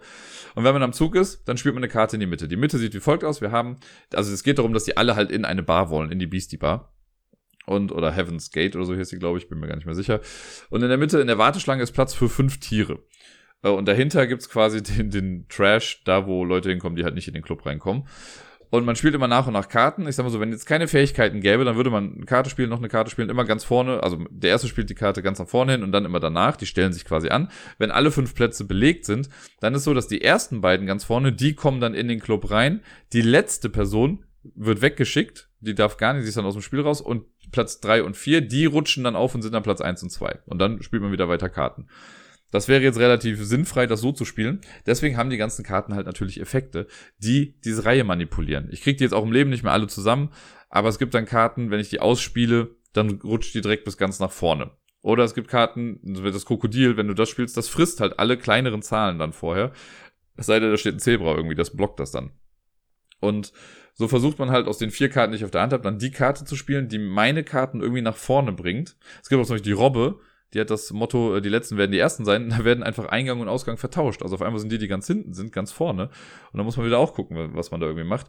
Es gibt so ein paar Effekte, die treten nur ein, wenn man sie ausspielt. Es gibt Effekte, die haben einen dauerhaften Effekt, die so nach und nach dann irgendwie nach vorne kommen oder immer wieder Leute fressen.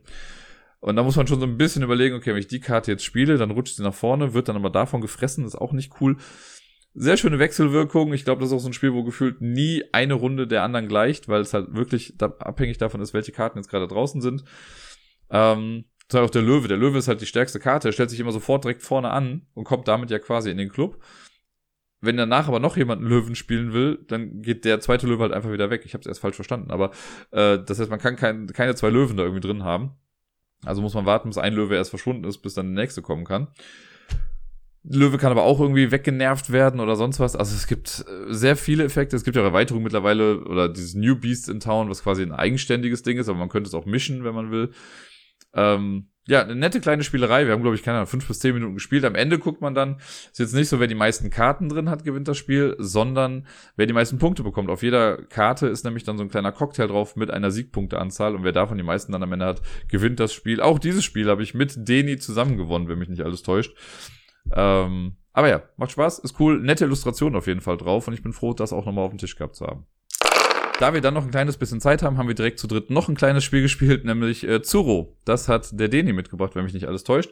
Auch das ist ein Spiel, was ich schon super lange nicht mehr wirklich gespielt habe, aber auch eins, was ich sehr mag, was auch ganz cool ist für ja, eben so ein kleines Filler-Spiel, wenn man irgendwie kurz ein bisschen Zeit hat. Man kann das mit bis zu acht Leuten spielen. Wir haben es jetzt halt nur zu dritt gespielt, das funktioniert auch. Ich finde, es funktioniert eigentlich in jeder Spielerzahl irgendwie ganz gut. Zu acht ist es für manche relativ flott vorbei.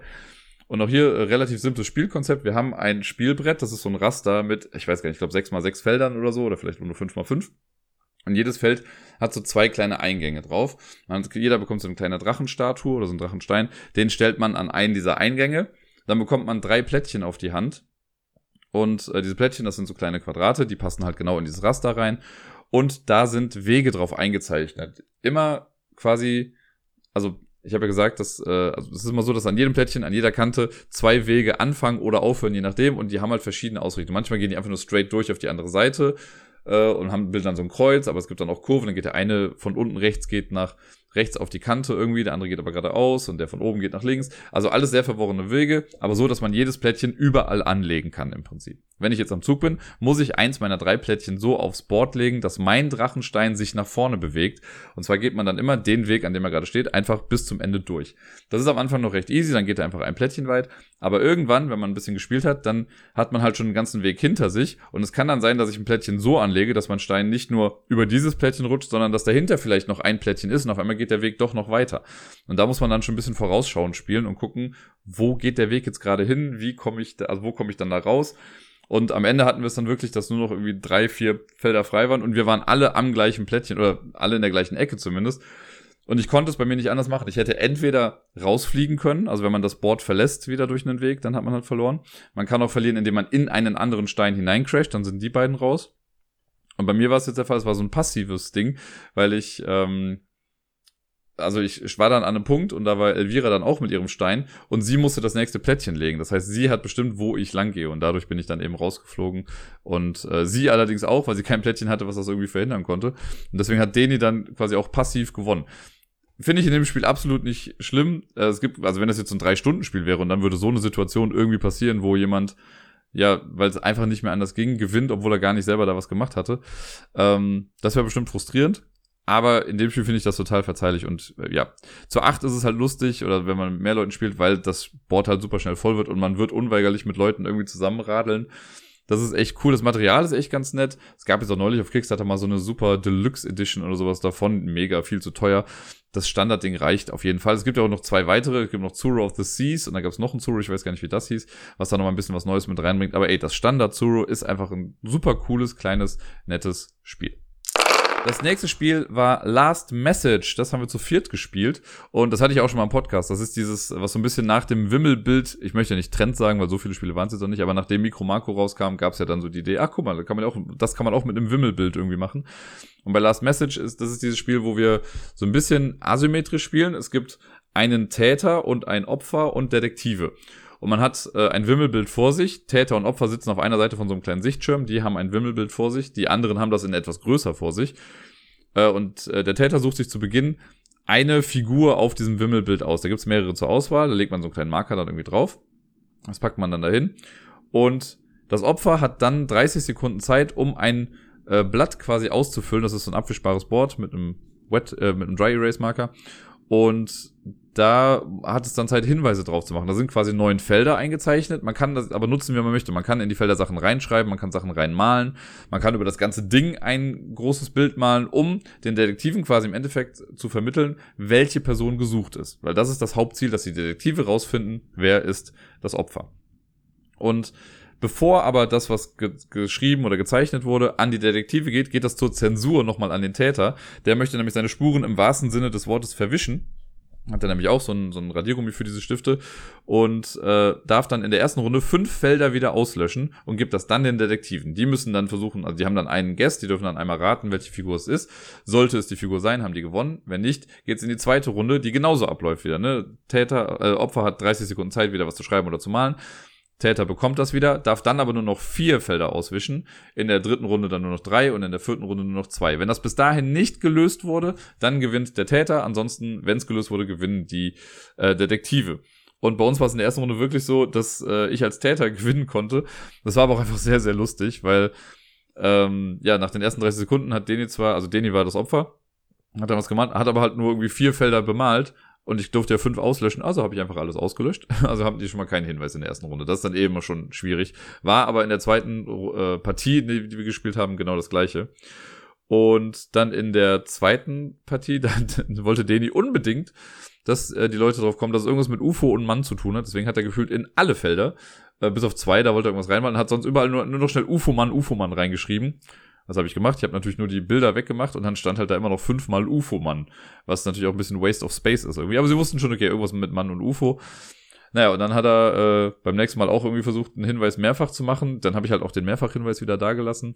Beim letzten Mal wurde es dann schon kniffliger. Da sind sie auch schon, also sind so nah dran gekommen. Sie hatten das richtige UFO und sie hatten die richtige Idee, war nur ein Mann weiter nach rechts versetzt. Das war, also es war wirklich knapp. Ich dachte schon so, ach Mist, jetzt haben sie es doch. Äh, aber das war dann wirklich Glück, dass sie dann daneben geraten haben. Das war sehr cool. Und in der zweiten Runde, als Deni und ich dann Detektive waren, da haben wir es dann aber rausbekommen. Ähm, in, ich weiß gar nicht in welcher Runde, ob es dann auch die dritte oder die vierte Runde war, aber wir haben es auf jeden Fall geschafft. Äh, das waren dann ganz coole Hinweise, die wir da auf jeden Fall bekommen haben. Ich mag das sehr gerne, weil, ja, selbst wenn jemand gut malen kann, ich würde jetzt, also Deni ist super gut äh, illustratorisch und grafisch unterwegs auf jeden Fall, viel, viel besser als ich. Ich würde ja von mir schon behaupten, dass ich ganz okay irgendwie zeichnen kann. Aber in dieser Hektik, wenn du weißt, okay, du willst irgendwie neun Felder füllen, so, dann ist halt keine Zeit für Details. Ne? Da musst du irgendwie gucken, dass das Rudimentäre dann gerade noch irgendwie zu sehen ist. Und das, dafür liebe ich das Ganze. Und es hat halt eine nette Dynamik, ne? es dauert nicht zu lange, ne? man gibt es dann den Leuten, also den Detektiven.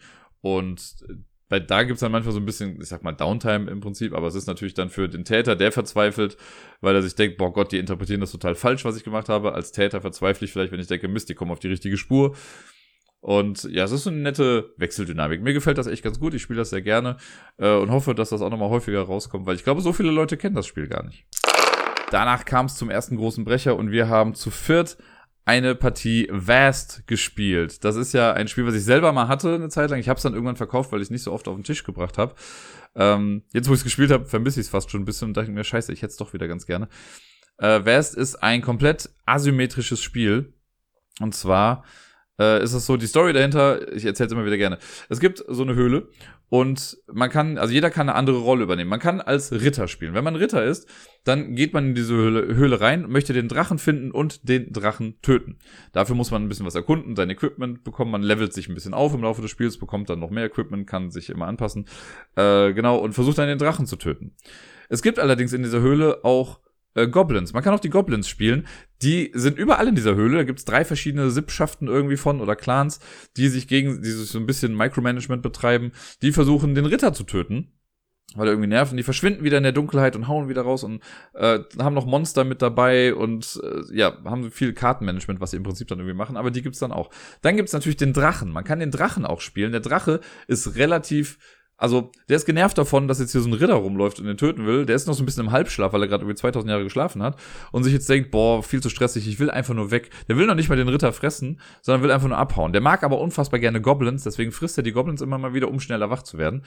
Ähm, und versucht dann erstmal wach zu werden. Und wenn er wach ist, will er einfach nur aus der Höhle raus. Und das war's dann. Dann kann man einen Dieb spielen, wenn man möchte. Der Dieb hat mit dem ganzen Geschissel da eigentlich gar nichts zu tun. Der wurde irgendwann verflucht, stirbt die ganze Zeit und landet aber immer wieder, wenn er stirbt, am Anfang der Höhle. Und der will eigentlich nur irgendwie bestimmte Schätze sammeln. Und wenn er bestimmt hat, dann ist der Fluch gebrochen und dann kann er abhauen. Das Ding ist aber wirklich egal, mit wem er zusammentrifft, der kann halt nichts, das ist so ein Lurch, der stirbt halt immer sofort. Und deswegen kommt er wieder an den Anfang. Und man kann die Höhle spielen. Das ist halt das Lustige. Du kannst halt die Höhle sein, die sich irgendwann denkt, Leute, was ist da in mir los? Äh, die möchte sich einfach einmal größtmöglich ausbreiten, um dann in sich zusammenzufallen quasi und alle Leute in sich zu begraben. Das sind die fünf Rollen, die man in West spielen kann. Und wir haben es jetzt zu viert gespielt. Wir haben den Dieb rausgelassen. Der ist halt quasi wirklich so eine kleine Edition noch dazu. Aber diese, diese vier Rollen, die haben halt wirklich so die krasse Wechselwirkung miteinander. Und das war ganz geil. Ich war äh, die Ritterin und habe halt versucht, den Drachen zu töten. Äh, und das ja, es macht einfach Spaß. So, jeder hat so sein individuelles Ziel. Also ich gewinne wirklich, wenn der Drache tot ist und ich die, äh, die Höhle verlassen habe. Und Goblins gewinnen, wenn der Ritter tot ist. Und der Drache gewinnt, wenn er die Höhle verlassen hat. Und die Höhle gewinnt, wenn sie halt. Also die Höhle möchte, die Höhle hat so ein bisschen das regulierende Element, das hat Tobi übernommen. Die will nämlich ja, dass das Spiel über die größtmögliche Distanz geht. Ne? Weil sie will ja nicht, dass irgendeins unserer Ziele zuerst erfüllt wird, muss aber auch gucken, dass, also bei mir war es zum Beispiel so, dass ich irgendwann ein bisschen was auf die Nase bekommen habe. Dann muss die Höhle auch dafür sorgen, dass ich wieder ein bisschen gepusht werde damit ich eben nicht zu früh verliere äh, oder halt eben gegen den anderen Spieler gehen, damit der nicht zu stark wird, weil sie will ja eben, dass keiner von den anderen gewinnt. Das wollen die anderen natürlich auch nicht, aber wir können relativ wenig beeinflussen, was die Höhle macht, aber die Höhle kann viel beeinflussen, was wir irgendwie machen. Und das ist einfach eine sehr coole Wechselwirkung. Ne? Also als Drache, das war bei uns so ein bisschen, der Drache hat, glaube ich, nicht so gut funktioniert dieses Mal. Also nicht, nicht äh, der, der Spieler, sondern äh, ich glaube, da ist, das war so ein bisschen Kartenunglück mit dabei. Beim Drachen funktioniert das so, dass man immer Karten zieht. Äh, wenn man da jetzt nicht die passenden Karten irgendwie zieht, dann hat man halt ein bisschen Pech einfach. Ne? Das ist ein bisschen schade. Und dann muss man irgendwie gucken, wie man anders dann seine Trägheit los wird. Für bestimmte Aktionen, die der Drache macht, kann er dann halt seine Leiste, seine Wachheitsleiste so ein bisschen füllen, wird dann noch so nach und nach stärker. Und dann ist eigentlich so, wenn dann ein bestimmtes Level erreicht ist, dann wacht er auch auf, dann bekommt er auch eine andere Figur, kommt dann in den Untergrund und kann dann einfach nur noch abhauen. Und als Ritter versuche ich natürlich aber den Drachen zu töten äh, und das geht aber dann anfangs nur mit Bomben, die ich habe. Dafür muss mein Angriff aber auch groß genug sein. Das muss ich jede Runde wieder neu bestimmen. Mein Angriff muss auch groß genug sein, damit ich mich gegen die Kack-Goblins irgendwie verteidigen kann, die natürlich rumlaufen. Die machen sowieso das totale Chaos auf dem Board. Also ich finde, die Goblins, das ist auch die anspruchsvollste Rolle im Spiel, was das Komplexitätslevel irgendwie angeht. Als Höhle hat man natürlich den Anspruch, das Ganze zu regulieren, dass nicht irgendwie jemand gewinnt und man muss gucken, wie man die Höhle auch irgendwie ein bisschen baut. Ähm, Das ist mit Sicherheit auch anspruchsvoll, aber bei den Goblins finde ich, du hast halt irgendwie drei Kartendecks und so Scheiben. Du musst immer gucken, okay, hier kann ich raus, hier kann ich das machen und das ist schon eine ganze Menge, was man da auch im Blick haben muss. Da finde ich Ritter und Drache wesentlich einfacher. Ich hatte es dann irgendwann ganz gut und habe es dann geschafft, meinen Ritter echt gut zu pushen.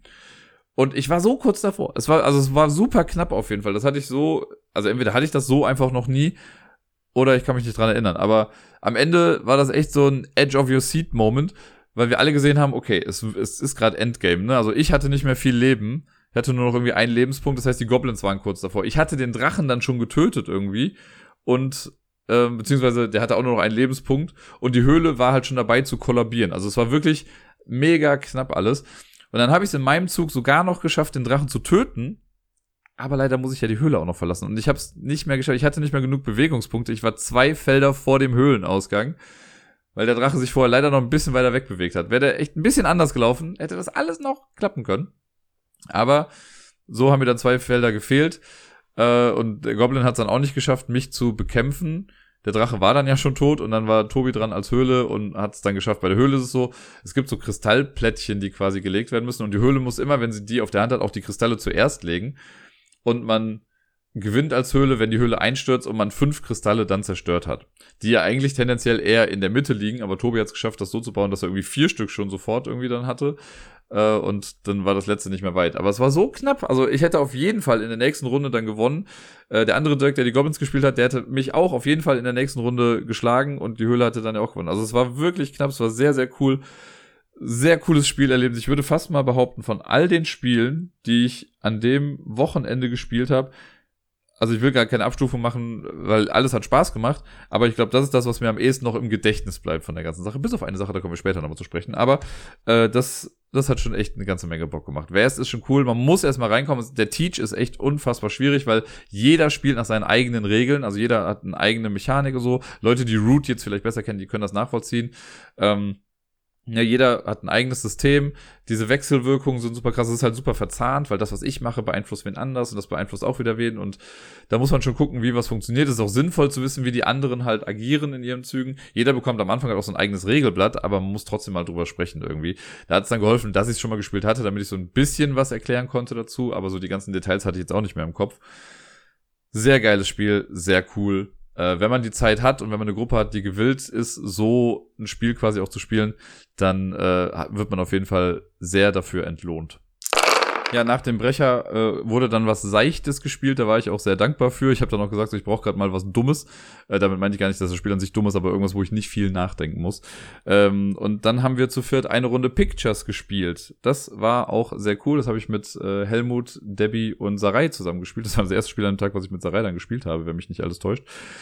Und äh, ja, es, Pictures kannte ich in der Tat noch nicht. Es war ja mal Spiel des Jahres 2019 vielleicht oder 20, ich weiß gar nicht mehr ganz genau. Und äh, ich habe das immer mal wieder irgendwo gesehen, aber wie gesagt, es war selber noch nie am Tisch, ich habe selber nicht hier. Deswegen war ich ganz dankbar dann dafür und mir hat's auch echt ganz gut gefallen. Es ist halt so ein Spiel, was du halt ähm, ja auch mit Non-Gamern einfach spielen kannst. Leute, die sonst keine Berührungspunkte mit Spielen haben, denen kann man das halt mal locker flockig eben erklären. Und die Erklärung dauert eine Minute. Äh, und dann geht's quasi los. Bei Pictures ist die Idee, wir haben so ein Raster aus Bildkarten ausliegen. Das sind quasi so Fotos. Da liegen 16 draußen. Das ist so ein Raster, dann wird das Raster quasi auch nummeriert, also mit Koordinaten, sodass du weißt, okay, Bild B2 ist halt da und C4 ist da und so weiter. Und jeder bekommt eine Art von Material. Da gibt's fünf verschiedene Arten von Material. Es gibt zwei Schnürsenkel, einen langen, einen kurzen, den bekommt einer. Es gibt ähm, so kleine Holzklötze wie bei Pandemie, sage ich jetzt mal, äh, in verschiedenen Farben, jeweils drei Stück davon und so einen Rahmen, in dem man in den neun Stück reinpassen. Das bekommt eine Person. Dann gibt es Karten, die verschiedene Symbole, also Piktogramme drauf haben. Das bekommt jemand. Äh, jetzt mal überlegen, was waren die letzten? Genau, dann gibt's so ja Bauklötze, wie man sie äh, aus dem Spieleteppich kennt quasi. Äh, davon gibt's ein paar und Stöcke und Steine im Prinzip. So, das sind die fünf Sachen, die man bekommt. Davon bekommt jeder irgendwie erstmal eins. Und dann zieht man aus einem Beutel eine Koordinate, die hält man erstmal geheim. Das heißt, ich weiß dann, okay, mein Zielbild ist jetzt zum Beispiel A1. Dann gucke ich mir Bild A1 an und ich muss dieses Bild mit dem Material, das ich habe, irgendwie darstellen. Und das mache ich dann, das machen alle gleichzeitig, jeweils mit ihrem Material dann natürlich. Und wenn alle dann fertig sind, dann muss man sich die anderen Sachen angucken und halt versuchen zu erraten, was haben die anderen gemacht. Ne, also was wollten die darstellen mit ihrem Material? Da muss man, manchmal ist es halt offensichtlich, manchmal muss man genauer irgendwie gucken und äh, oder mal in die Perspektive dann noch irgendwie wechseln. Dann schreibt man das auf so einem Blatt dann auf. Wenn das alle gemacht haben, dann fängt eine Person an, deckt das dann auf, was man hatte. Die anderen sagen, ob sie es erraten haben oder nicht. Für jede Person, die es erraten hat, bekommt man einen Punkt. Und für jede Person, die ich errate, richtig gerade bekomme ich auch einen Punkt. Also in unserem Fall war es jetzt so, dass ich maximal in einer Runde sechs Punkte hätte machen können. Ne, wenn ich von allen erraten werde und ich alle anderen errate, dann habe ich sechs Punkte insgesamt. So, wenn dann eine Runde durch ist, dann geben wir unser Material einfach an die Person zur Linken weiter. Das heißt, ich bekomme dann jetzt zum Beispiel, wenn ich eben die Schnürsenkel hatte, gebe ich die Schnürsenkel nach links und bekomme jetzt zum Beispiel die Pixelsteine oder sowas. Und dann zieht man eine neue Koordinate und macht damit dann weiter. Was ich ganz cool finde, ist auch, dass in dem Beutel jede Koordinate doppelt drin ist. Das heißt, es kann auch sein, dass zwei Leute am gleichen Bild irgendwie arbeiten und das halt einfach nur anders irgendwie darstellen. Das Ganze machen wir, ich glaube, fünf Runden lang, so dass jeder einmal jedes Material hatte, genau, und dann werden die Punkte einfach zusammengezählt, die man hatte, und wer die meisten Punkte hat, gewinnt das Spiel. Das ist eigentlich alles. Also, jetzt, wo ich es gespielt habe, ich muss immer noch sagen, so ein kleines bisschen wundert es mich schon, dass das damals Spiel des Jahres wurde. Aber es ist halt wirklich ein krass geiles Familienspiel, weil es halt einfach so simpel ist, das kann man wirklich halt einem Affen mit einem Auge irgendwie erklären. Äh, der, der steckt halt nicht viel Spielerisches an sich dahinter, sondern die Kreativität wird irgendwie gefördert. Ich könnte mir vorstellen, dass es für Kinder schwierig ist, noch irgendwie da bestimmt, also richtig irgendwie drauf zu achten, so richtige Details und sowas zu machen. Ähm, aber alles in allem schon ganz cool. Was halt schwierig ist, natürlich, die, ist die Interpretation, weil manchmal ist es halt schwierig, etwas darzustellen, irgendwie, was da irgendwie zu sehen ist. Oder dann haben Menschen eine sehr festgefahrene Einstellung zu etwas und sagen, das ist doch ganz klar, dass es das ist, aber dann ist es das halt irgendwie nicht. Und dann kann man, also selbst wenn man es dann erklärt, ist es auch irgendwie so, man sieht halt, man interpretiert ja andere Dinge mit rein. Ne? Das war dann einmal, ich weiß noch, da hat, Debbie hat so einen Turm gebaut mit so einem Spitzdach irgendwie drauf aus den Bausteinen. Und für mich war dann ganz klar, okay, das wird nicht der Leuchtturm sein, weil der Leuchtturm hat kein Spitzdach. Und deswegen habe ich halt eines der anderen Gebäude genommen, was da zu sehen war, was halt so ein Spitzdach hat. Und dann hieß am Ende, ja, aber daneben ist auch dieses kleine Gebäude. Ich, ja, was, ach, das ist aber, ne, der Leuchtturm hat doch nicht dieses Ding. Das ist dann für die eine Person klar, für die andere dann eben nicht. Und das hatten wir halt mehrfach am Tisch. Ich glaube, wir haben es nicht einmal gehabt, also korrigiert mich, wenn ich falsch liege, aber ich glaube, es war nicht einmal so, dass eine Person sechs Punkte bekommen hat. Es wurde nie also es gab nie die perfekte Runde für eine Person irgendwie, weil immer irgendwas dann gefehlt hat. Entweder wurde man dann selbst nicht richtig erraten von einer Person oder man, man hat nicht alle anderen richtig erraten. Ich glaube, ich hatte selber einmal, dass ich alle anderen erraten habe, aber dann hat bei mir jemand falsch geraten. Fünf war das höchste der Gefühle, was ich meinte. Das war dann am Ende aber echt knapp. Also die Punkte gingen dann aus äh, 19 zu 20 zu 20 zu 21. Also alles sehr nah beieinander. Und ja, es hat mir sehr viel Spaß gemacht, würde ich gerne nochmal spielen ähm, wenn's, wenn sich die Gelegenheit ergibt. Das ist wirklich so ein netter kleiner Filler. Also es dauert schon so ein kleines bisschen, natürlich, wenn man irgendwie fünf Runden spielt und dann immer noch überlegt und so, aber jetzt ist kein Spiel, was eine Stunde lang dauert. Wir haben jetzt, glaube ich, eine halbe oder eine halbe Stunde, 40 Minuten oder so gespielt, aber dafür finde ich das perfekt. Dafür hat es echt viel Spaß gemacht. Und damit kommen wir zum letzten Spiel von Samstag, wobei so ganz stimmt das nicht, aber zum letzten Spiel auf dem Community-Treffen selbst. Äh, da haben wir es nämlich hinbekommen, ein Spiel mit allen noch Anwesenden zu spielen. Wir waren da noch zu zehnt und haben eine Runde Feed the Kraken mitgespielt. Das hat der Tobi mitgebracht. Hatte das in der super krassen Deluxe Edition äh, und hat das dann mal aufgebaut. Und ja, das ist ein Social Deduction Spiel, Deluxe, könnte man irgendwie sagen. Ein sehr aufgeblasenes Spiel und das meine ich sowohl positiv als auch negativ. Im Positiven meine ich, dass das Material ist einfach krass gut. Also es gibt, Tobi hat jetzt auch so eine riesige Playmat irgendwie gehabt, äh, die echt schick war. Dann riesige Miniaturen, die er auch bemalt hatte noch, die sahen super geil aus. Normalerweise gibt's dann für die Rollenverteilung so Karten, aber er hat dann so kleine Beutel mit Pokerchips drin, was auch super wertig ist. Also das ganze Material ist einfach super wertig und das, das haptische Spielgefühl ist einfach schon mega gut. Es ist aber auch im negativen Sinne, kann ich direkt schon mal sagen, finde ich aufgeblasen, weil es ein relativ simples Spiel größer erscheinen lässt, als es eigentlich ist. Es hätte, das, das ganze Große braucht das Spiel eigentlich gar nicht, denn so gesehen, und das habe ich mit Sarai dann im Nachhinein, im Nachhinein auch nochmal irgendwie besprochen, das Spiel gibt's schon. Das Spiel ist Resistance, also der Widerstand, halt einfach nur in groß mit ein paar extra Steps es hat Spaß gemacht, als wir es gespielt haben, gar keine Frage. Das war sehr cool. Es sind auch coole, kleinere Neuerungen noch mit drin, die es jetzt nicht beim Widerstand gibt. Aber das Spielgefühl an sich ist für mich exakt das gleiche wie beim Widerstand, mit halt ein bisschen mehr noch irgendwie. Und ich habe schon, also ich werde gleich noch mal ein bisschen genauer drauf eingehen, aber ich habe schon für mich so überlegt, okay, wenn ich jetzt angenommen, ich gehe zum Spieleabend und ich weiß, da sind irgendwie zehn Leute und ich hätte jetzt die Wahl, ich nehme Feed the Kraken mit oder ich nehme den Widerstand mit. Ich würde wahrscheinlich eher den Widerstand mitnehmen, einfach weil es einfacher zu transportieren ist, weil es nicht so erschreckend irgendwie aussieht, weil es ist schon ein Beast. Feed the Kraken, wenn du das da siehst. Ich kann mir vorstellen, dass alleine sich davon Leute schon abschrecken lassen, wenn du sagst, ey, das ist ein Social Deduction Game, das irgendwie anderthalb bis zwei Stunden geht äh, und dieses riesige Ding da irgendwie zeigt. Ich glaube, davon lassen sich Leute so ein bisschen einschüchtern auch. Das ist im Prinzip, ist das aber halt ein Schaf im Wolfspelz. Also, ja. Kommen wir mal runter. Das ist, was wir bei Feed the Kraken machen, ist, wir haben ein Piratenschiff. Wir sind alle auf diesem Piratenschiff als Crew und äh, es gibt allerdings ein Problem, denn wir sind nicht alle super nette Seeleute. Nein, es gibt einfach die normalen Seefahrer und Fahrerinnen. Davon gab es jetzt an Bord, also wir waren jetzt zu zehn, deswegen hatten wir, glaube ich, lass mich nicht lügen, ich glaube, wir hatten fünf Seeleute, vier Piraten, die ihr eigenes Ziel verfolgen, und einen Kultisten, weil jedes Spiel ist besser mit einem Kultisten. Diese Rollen werden am Anfang verdeckt verteilt erstmal und dann ist es so wie bei Werwölfe, sage ich mal, ganz am Anfang werden die Augen einmal zugemacht und die Piraten dürfen sich einmal kurz angucken, um zu wissen, wer sie denn sind. Wenn das geschehen ist, machen die die Augen wieder zu und alle machen die Augen wieder auf. Der Kultist weiß ja ohnehin, dass er alleine ist und nur die Seeleute wissen quasi gar nichts. Ne? Also gut, der Kultist weiß natürlich auch nicht, wer die Piraten sind, aber äh, er weiß wenigstens, wer er ist und die Seeleute wissen erstmal nichts. Dann wird, äh, ich weiß gar nicht, wie es verteilt wird, aber jemand ist Captain am Anfang. Da gab es irgendwie eine, irgendwas gab es da, wie das verteilt wird äh, jemand ist dann Captain und dann ist es auch wie beim Widerstand, dann muss eine Crew zusammengestellt werden. Dann muss der äh, Captain muss einen äh, Leutnant und einen Navigator bestimmen. Das sind so kleine Rollen, da bekommt man so kleine fancy Dinger. Der Navigator ist super, es hat so ein kleines Steuerrad, dass man die ganze Zeit drehen kann und Leute nerven kann damit. Äh, die verteilt er dann. Und dann wird erstmal abgestimmt, ob es zur Meuterei kommt. Auch das gibt's ja quasi beim Widerstand, dass man sagt, ja, ich bin damit einverstanden oder nicht. Jeder hat drei Kanonen und davon nimmt man eine Anzahl X in die Hand, dann werden alle Fäuste in die Mitte gemacht, dann soll man eigentlich irgendeinen Spruch sagen, aber Tobi hat das gehausregelt, äh, dass man nur sagt, yo, ho, ho, auf ho, dem zweiten, äh, machen dann alle die Faust auf quasi und äh, zeigen, wie viele Waffen sie da haben. Wenn das mindestens fünf Waffen sind, dann kommt es zur Meuterei, der Kapitän ist abgewählt und alle, die die meisten Waffen gewählt haben. Es kann doch nur sein, dass es nur eine Person war. Also wenn ich jetzt als einziger drei Waffen äh, geboten habe und alle anderen nur eine und es ist zur Meuterei kommen, dann bin ich safe direkt Captain. Wenn jetzt zwei oder drei Leute das gemacht haben, dann halten die die Hand hoch. Der ehemalige Captain, der jetzt abgewählt wurde, der darf einen quasi direkt rausnehmen von denen. Der, der dann rausgenommen wurde, nimmt dann noch die nächste Person raus und so weiter, bis nur noch eine Person übrig bleibt. Das ist ein neuer Captain. Und dann geht's wieder los, dann darf die Person wieder bestimmen, wer Navigator und wer Lieutenant wird. Äh, und das macht man so lange, bis dann irgendwann die Meuterei nicht stattfindet und es dann zur äh, ja, Navigationsphase geht. Und da ist es so, dann bekommt Captain bekommt zwei Karten aus so einem Stapel und der Lieutenant bekommt auch zwei Karten aus dem Stapel. In diesem Stapel gibt's im Prinzip drei Arten von Karten. Man kann entweder eine blaue Karte haben, das ist gut für die Seeleute, man kann eine rote Karte haben, die ist gut für die Piraten und man kann eine gelbe Karte haben, die ist gut für den Kultisten. Was man mit den Karten im Endeffekt macht, ist, man bewegt das Piratenschiff in eine bestimmte Richtung. Man hat halt so einen Hexfeld-Spielplan drauf, das Piratenschiff startet an einer Ecke und äh, man bewegt sich immer irgendwie nach vorne und mit Blau segelt man aber dann nach links, mit Rot segelt man nach rechts und mit Gelb eben, wie gesagt, nach geradeaus.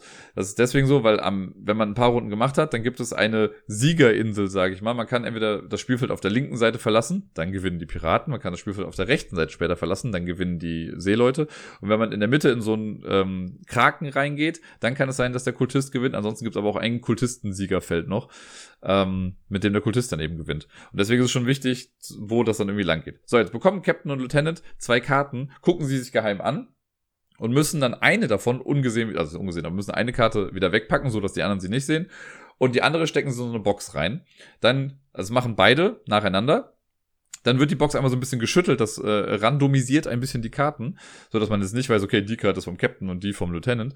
Und dann bekommt der Navigator diese beiden Karten und muss sich davon eine aussuchen, die dann auch wirklich gefahren wird. Das ist dann der letzte Kurs. Und das ist halt ganz spannend, weil wenn ich jetzt als Captain Pirat bin, möchte ich natürlich nach Rot irgendwie fahren. Das heißt, ich habe vielleicht eine blaue und eine rote Karte und lege die blaue Karte weg und die rote rein. Wenn der Lieutenant jetzt aber total gut ist und hat zwei blaue Karten, kann der natürlich dann eine blaue Karte reinlegen. Dann kommt es an den Navigator und dann ist natürlich die Frage, okay, was ist der Navigator? Der äh, guckt sich dann beide Karten an und sucht dann von der eine aus. Wenn er jetzt dann blau nimmt, dann weiß man wahrscheinlich, okay, ist vielleicht eher auf der guten Seite. Wenn er rot nimmt, safe Pirat. Äh, aber er kann dann natürlich auch sagen, ja, aber in der Box waren halt zwei rote Karten drin. Und dann wird halt diskutiert, was, das kann gar nicht sein. Ich habe doch zwei blaue reingetan oder sonst irgendwas. Ähm, genau, da muss man dann halt drüber reden. Das ist so ähnlich wie bei Resistance mit den Fehlschlagkarten und so. Äh, nur mit extra Steps. Das wird dann auf jeden Fall gemacht und das Schiff wandert dann weiter nach vorne. Dann muss man gucken, es gibt noch so manchmal Effekte, manchmal ist der äh, Kapitän dann betrunken und dann geht's an anderen weiter.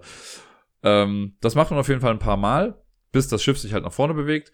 Und dann kommen noch so ein paar Zusatzeffekte rein, die ich auch ganz lustig finde. Es gibt dann so Kabinendurchsuchungen, da darf dann von jemandem der Chip überprüft werden. Äh, man darf ja auch erzählen, was man möchte, im Prinzip auch. Ne? Das heißt, wenn ich jetzt, ich war zum Beispiel Pirat, wäre ich jetzt Captain gewesen, hätte jemanden durchsucht, der gut ist, hätte ich gesagt, oh ja, safe Pirat. Dann hätte die Person zwar gewusst, dass ich auch Pirat bin, aber ist die Frage, wem glaubt man jetzt mehr? Im Zweifelsfall wurde eh nicht mir geglaubt. Was dann später nochmal wichtig wurde, weil äh, es gibt auch ein Ding, das ist so ein Messer, wenn das Schiff darauf fährt, dann wird jemandem die Zunge rausgeschnitten. Und ihr dürft jetzt einfach mal grob ins Blaue raten, wem denn die Zunge rausgeschnitten wurde, wer dann den Rest des Spiels einfach nicht mehr reden durfte.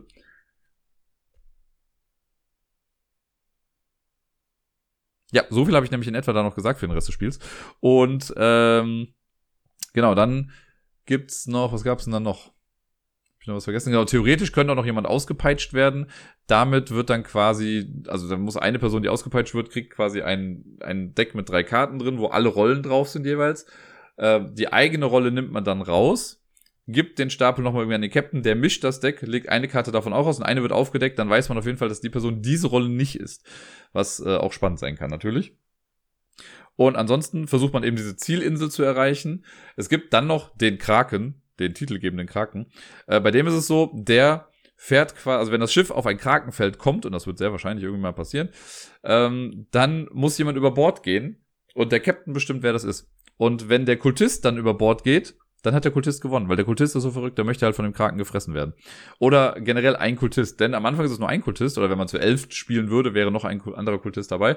Aber als Kultist ist es dann so, dass du im Prinzip halt für dich alleine kämpfst aber du, es gibt äh, so ein Event, wenn der mal aufkommen sollte, wenn die gelbe Karte gewählt wird, dann kann es auch sein, dass der Kultist weitere Leute noch konvertiert.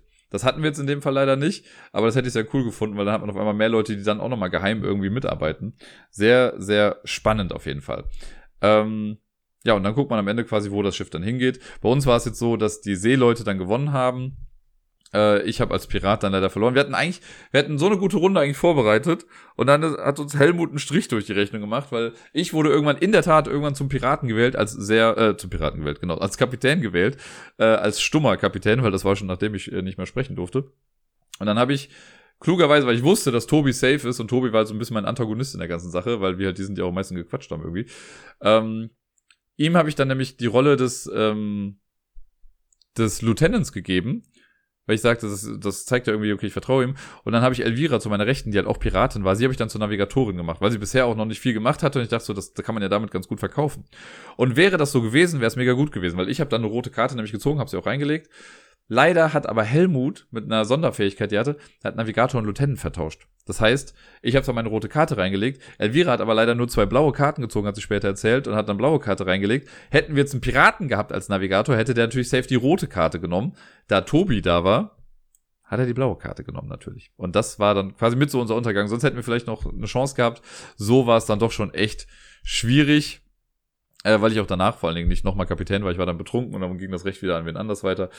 Aber also es hat Spaß gemacht auf jeden Fall, kann ich nicht anders sagen. Es war eine coole Runde, vor allen Dingen war es für das Community-Treffen einfach ein schöner Abschluss, dass wir alle zusammen nochmal ein Spiel gespielt haben. Ich glaube, das Spiel hat nicht allen gleichermaßen gut gefallen. Man muss halt schon Social Deduction eigentlich mögen. Vor allen Dingen, wenn man dann noch hört, okay, es ist ein anderthalb bis zwei Stunden Social Deduction Spiel. Ich glaube, so gesehen hatten es aber trotzdem noch irgendwie alle Spaß, auch wenn es nicht äh, Everybody's Cup of Tea war. Wie ich aber schon gesagt habe, wenn man mich jetzt fragen würde, hast du Bock auf Feed the Kraken oder Resistance? Ich glaube, ich würde eher Resistance nehmen, einfach weil das ein bisschen komprimiert hat, dieses Spielgefühl hergibt. Und ich glaube, man hätte Feed the Kraken auch einfach kleiner machen können. Das ist halt alles so groß und imposant und ja, wir brauchen Miniaturen und dies und jenes. Braucht man nicht. Es hätte eigentlich ein paar Pappmarker sein können, die Map hätte super klein sein können. Natürlich macht das was her, Table Presence ist wichtig, aber dafür bezahlt man dann ja halt auch seinen Preis für dieses Spiel das geht auch günstiger, glaube ich einfach. Das ist so mein, mein größter Kritikpunkt, dass es halt wirklich einfach zu groß ist für das, was es dann irgendwie macht. Ähm, weil dann wurde auch gesagt, ja, das muss ja so groß sein, wenn irgendwie so viele Leute um einem Tisch sind. Aber das, was auf der Map passiert, ist ja eigentlich irrelevant. Ne? Die ganzen anderen Sachen, Karten und Token und sonst was, die können ja alle gleich groß bleiben. Aber die Map und so, das hätte auch alles ein bisschen kleiner sein können. Finde ich jetzt mal so per se aber es ist auch nur eine Geschmackssache. Trotzdem macht das Spiel eine ganze Menge richtig. Es ist cool, es funktioniert gut. Äh, es ist mit eins der besten Social Deduction Spiele, die man so spielen kann, würde ich mal behaupten. Das macht schon echt eine ganze Menge richtig. Vor allen Dingen, weil es, es gibt zwar Player Elimination, aber quasi erst nur kurz vor knapp. Das heißt, man vergisst dann, man fährt vielleicht eine Runde lang nicht mehr mit oder so. Das, ähm, ja, wie gesagt, cooles Spiel. Vielleicht zu groß für das, was es sein sollte, aber trotzdem hat es eine ganze Menge Spaß gemacht. Damit war dann der erste Tag des Community-Treffens vorbei. Das Spielen allerdings noch nicht, denn Sarai und ich, wir sind dann ja auch zu Hause angekommen irgendwann. Äh, und wir waren noch nicht so krass müde, also haben wir noch äh, eine Partie zu Hause dann gespielt und zwar eine schnelle Runde Horrified. Das kannte sie noch nicht und ich hatte schon immer mal gesagt, dass ich ihr das gerne mal zeigen wollen würde, weil sie auch gerne kooperative Spiele mag. Und wir haben dann aber auch auf dem einfachsten Setting gespielt, weil wir jetzt dachten, wir wollen uns jetzt auch nicht die krasse, den krassen Brecher noch zum Abschluss irgendwie geben. So als kleinen Absacker äh, haben wir dann auf dem einfachsten Level gespielt, einfach mit zwei Monstern, auch damit sie das System einfach mal noch kennenlernt dann auch. Äh, es sah anfangs erst ein bisschen kritisch aus, weil wir so ein bisschen Pech hatten mit Sachen, die rausgekommen sind aus, dem, aus den Decks. Und dann haben wir aber irgendwie relativ schnell auf einmal gewonnen. Als wir dann alles zusammen hatten, konnten wir gewinnen. Wir haben gegen Dracula und den Wolfsjungen gespielt, die beide echt super simpel von der Komplexität sind. Beide haben im Prinzip ja, eine kleine Aufgabe, die man erfüllen muss, um das Ganze zu advancen. Und das Töten ist dann im Prinzip einfach nur noch, geh auf das Feld bei Dracula mit sechs gelben Items und beim Wolfsjungen mit sechs roten Items oder so. Und dann ist das Ganze dann schon vorbei. Also war dann recht flott. Äh, aber ich habe ja, es macht mir Spaß. Also ich finde das wirklich auch so ein Spiel, was so ein bisschen unter dem Radar geflogen ist. Ich habe echt keine großartige, großartige Lust auf den Nachfolger. Es gibt ja die American Monsters. Da haben wir auch noch mal kurz uns die Bilder angeguckt. Ich finde das hier einfach viel schöner. Da würde ich mir lieber wünschen, dass dafür noch ein paar Erweiterungsmonster irgendwie rauskämen. Ich habe ja neulich mit Nico die Jekyll and Hyde Folge aufgenommen. Jekyll and Hyde wäre ein perfektes Monster für dieses Spiel. Oder halt, keine Ahnung, irgendein Geist oder sonst irgendwas. Da gibt es bestimmt noch Sachen. Ich muss mal gucken. Bei Boardgame Geek, äh, Boardgame Geek gibt es safe irgendwelche Selfmade-Monster, die man sich dafür vielleicht irgendwie runterladen kann. Muss ich mal gucken, was sie sich da alles haben äh, einfallen lassen. Aber ja, ich kann Horrified auch immer nur weiterempfehlen. Das ist, also wer Pandemie mag und ein Spiel haben möchte, was eine, ich finde, noch niedrigere Einstiegshürde hat auf jeden Fall als Pandemie, der ist mit Horrified bestens bedient. Am nächsten Morgen ging es dann weiter auf dem Community-Treffen und wir haben direkt mit einem großen Spiel angefangen, was sich ein paar Leute gewünscht hatten, äh, nämlich Millennium Blades. Da muss ich jetzt aber dazu sagen, wir haben es nicht zu Ende gespielt. Ähm, die Regelerklärung ist halt einfach schon mal ein Biest, das dauert so ein kleines bisschen und dann haben wir, ja, ich weiß gar nicht, dann eine halbe, dreiviertel Stunde irgendwie gespielt. Das reicht, um echt einen guten Eindruck davon zu bekommen und man macht dann im Prinzip einfach nur noch dreimal, zwei, noch zweimal genau das gleiche. Man spielt drei Runden in diesem in dem Spiel äh, und danach ist es dann vorbei. Und also Dirk hat mitgespielt, der meinte dann schon so, okay, er hat jetzt verstanden, worum es geht, aber es macht ihm irgendwie Kopfschmerzen, weil es so stressig ist, das Spiel. Und äh, wir dachten ja, okay, wenn wir es noch länger spielen, so hatten dann auch, ähm, das, wir waren dann schon gerade in zwei Runden und dann kam Debbie halt ein bisschen später dazu, die hatte auch kein Spiel, keine Spielegruppe da und so konnten wir es ein bisschen besser timen. War ganz gut, um denen das mal beizubringen. Die kannten das halt alle noch nicht. Also ich habe es mit Helmut, Tobi und Dirk gespielt. Äh, und um denen das Spiel zu vermitteln, war es dann echt ganz gut äh, hätten wir noch weitergespielt, wären wir halt noch locker anderthalb Stunden wahrscheinlich irgendwie dran gewesen. Oder zumindest noch eine Stunde.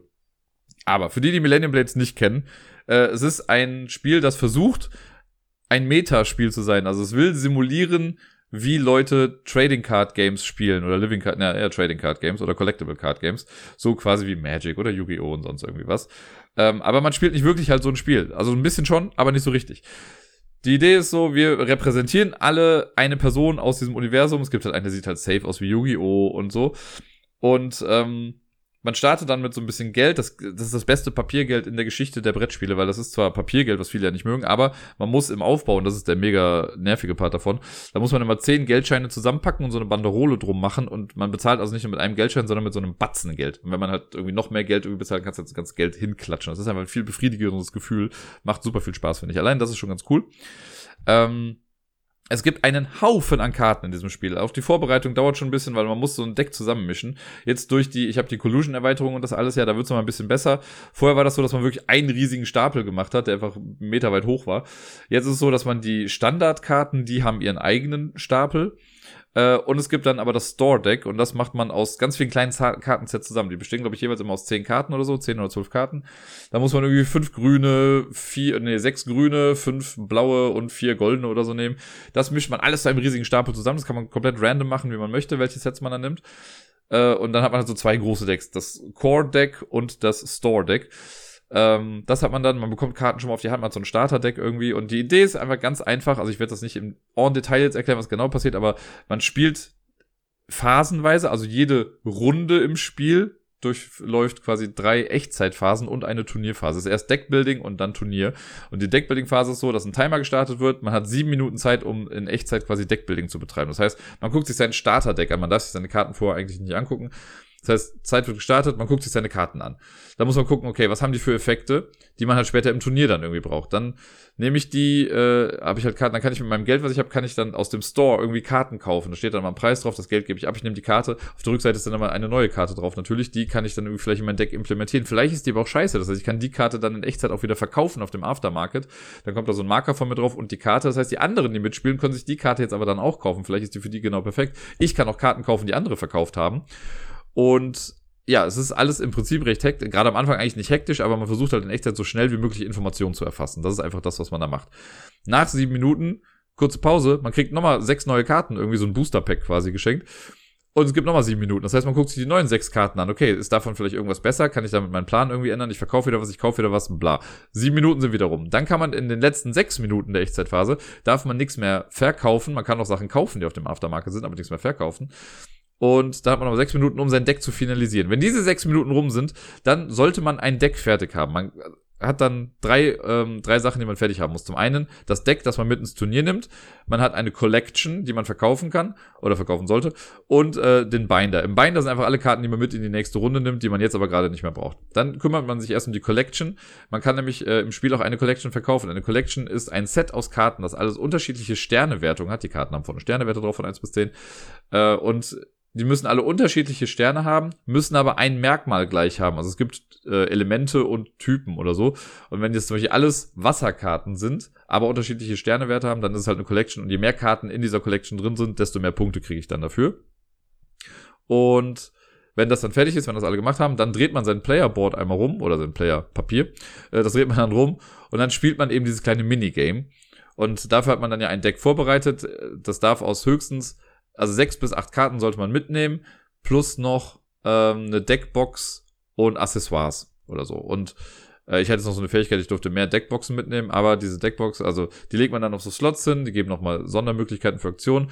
Und dieses Turnierspiel ist wirklich sehr simpel. Das heißt, wenn ich am Zug bin, spiele ich eine Karte aus meiner Hand aus und mache das, was da drauf steht und kriege eventuell schon mal Punkte oder irgendein Effekt betrifft die anderen. Dann ist die nächste Person dran. Man spielt drei um einfach immer eine Karte und man kriegt dann Ranking Points, also Siegpunkte für dieses Turnier sind das wenn alle dann ihre sechs Karten gespielt haben, oder in meinem Fall fünf, weil ich dumm war und eine Karte nicht richtig gelesen habe, ähm, wenn alle dann fertig sind damit, dann guckt man, wer hat die meisten Ranking Points und die Person gewinnt dann das Turnier. Wer das Turnier gewinnt, kriegt die meisten Siegpunkte und so weiter. Das ist dann so ein bisschen abgestuft. Und dann würde es theoretisch von vorne losgehen, dann bekäme jeder noch Promos dafür, dass er dann beim Turnier mitgemacht hat. Man kriegt wieder, also dann wird einmal alles quasi abgeräumt, man behält aber alles, was man bisher hatte. Äh, man kriegt aber wieder neue Karten dann dazu und macht das Ganze dann noch zweimal. Also man spielt dann noch zwei Turniere und dann kriegt man am Ende halt dann Punkte für, also noch die andere Turniere und dann wird alles zusammengerechnet und wer die meisten Punkte hat, gewinnt dann eben das ganze Spiel. Wir haben jetzt nach einem Turnier dann aufgehört. Ähm, ja, es ist Chaos pur irgendwie, weil man halt irgendwie seine Karten lesen möchte. also es gibt bestimmt Leute, die haben Vorteile, wenn sie schon früher so Karten gespielt haben, weil sie dann vielleicht schneller Informationen erfassen können. Aber gerade bei Millennium Blades, weil auch viele eigene Begrifflichkeiten mit drin sind, plus noch Sonderfähigkeiten von Charakteren und sonst was, ist das einfach Chaos Deluxe. Und ich hab's, also Dirk hat es gestern, glaube ich, ganz gut zusammengefasst. Also ich liebe es ja total. Ich mag Millennium Blades sehr gerne. Es wird aber auch durch die Gruppe natürlich getragen. Also wenn jetzt, wenn jemand am Tisch ist, der einfach keinen Bock drauf hat, so dann ist halt schwierig irgendwie, das dann auch zu rechtfertigen. Und das Ding ist, mir gefällt das Spiel insgesamt super gut. Die Echtzeitphase macht mir auch Spaß mit dem Deckbau und so. Das Turnier, das man dann spielt, ist dann allerdings so runtergebrochen irgendwie, dass das die Deckbuilding-Phase davor eigentlich gar nicht so genau rechtfertigt. Ne? Also man macht, das ist dann ein bisschen zu wenig Spiel schon fast. Also vielleicht hätte man, wenn dieses Spiel noch ein kleines bisschen interessanter wäre, wäre es vielleicht cool. Das ist schon irgendwie ansprechend, aber das wäre ein Spiel, das würde alleine nicht bestehen, würde ich mal behaupten. Ne? Das wäre halt irgendwie ganz nett gewesen, wenn das Minigame noch ein kleines bisschen besser wäre. Um halt eben den ganzen anderen Aufwand, weil man ist de facto eine Stunde lang ja quasi mit Echtzeit-Deckbau beschäftigt, um dann dreimal ein kurzes Minigame zu spielen. Das ja, kann ich nachvollziehen auf jeden Fall und sehe ich in Teilen auch so. Ich finde manchmal, wenn man halt coole Karten hat, dann macht es schon Spaß, diese Effekte zu machen oder anderen irgendwie reinzuradeln. Aber dann gibt es auch die Clashes, da musst du da wieder was machen, dann kommt doch noch was auf den Aftermarket und so. Das sind super viele kleinteilige Regeln. Es ist, manchmal hat man das Gefühl, es ist nur kompliziert, um kompliziert zu sein. Runtergebrochen ist es halt einfach nur Echtzeit-Deckbau, um ein kleines Spiel zu spielen es macht mir Spaß, es sind super viele Anspielungen drin auf, auf Videospiele, Fernsehserien, äh, andere Kartenspiele, die es irgendwie so gibt. Das war ja auch über Kickstarter, wo das damals gemacht deswegen gibt es auch super viele Karten, wo Bäcker einfach mit drauf zu sehen sind. Es ist cool, es ist grandios, es ist riesig. Es wird im Leben nicht so oft auf den Tisch kommen. Ich kann, werde wahrscheinlich nie irgendwie eine wöchentliche Millennium Blades Runde haben. Aber ich glaube, es würde davon gerade auch profitieren, wenn du eine Runde hast, mit der du es häufiger spielst. Ich glaube, dann, dann ist das Spiel richtig cool, weil du dann schneller mit dem Deckbau irgendwie agieren kannst. Wenn du weißt, ach, die Karte macht das und das ist der Effekt und nicht erst irgendwie jedes dritte Keyword irgendwie nachlesen musst, dann hast du irgendwann, glaube ich, einen richtigen Benefit äh, aus diesem Spiel rausgeholt. Aber so ist es ganz nett und es versucht was Cooles zu sein. Wie gesagt, ich werde es auch behalten weiterhin erstmal und ich werde es bestimmt auch noch hier und da mal versuchen mit auf den Tisch zu bringen und dafür bin ich sehr dankbar, dass das Community-Treffen das jetzt ermöglicht hat, dass es mal gespielt werden konnte. Äh, Tobi hat schon angekündigt, dass er es gerne nochmal irgendwann spielen wollen würde und vielleicht kriegen wir das ja mal hin. Ähm, ja, ansonsten Millennium Blades, man muss es mögen, man muss das Chaos mögen und man muss bereit sein, viel Informationen möglichst schnell irgendwie aufzufassen und dass der Kopf einem dann vielleicht so ein bisschen explodiert. Wenn man dazu bereit ist, dann wird man schon mit einem sehr einzigartigen Spielerlebnis belohnt.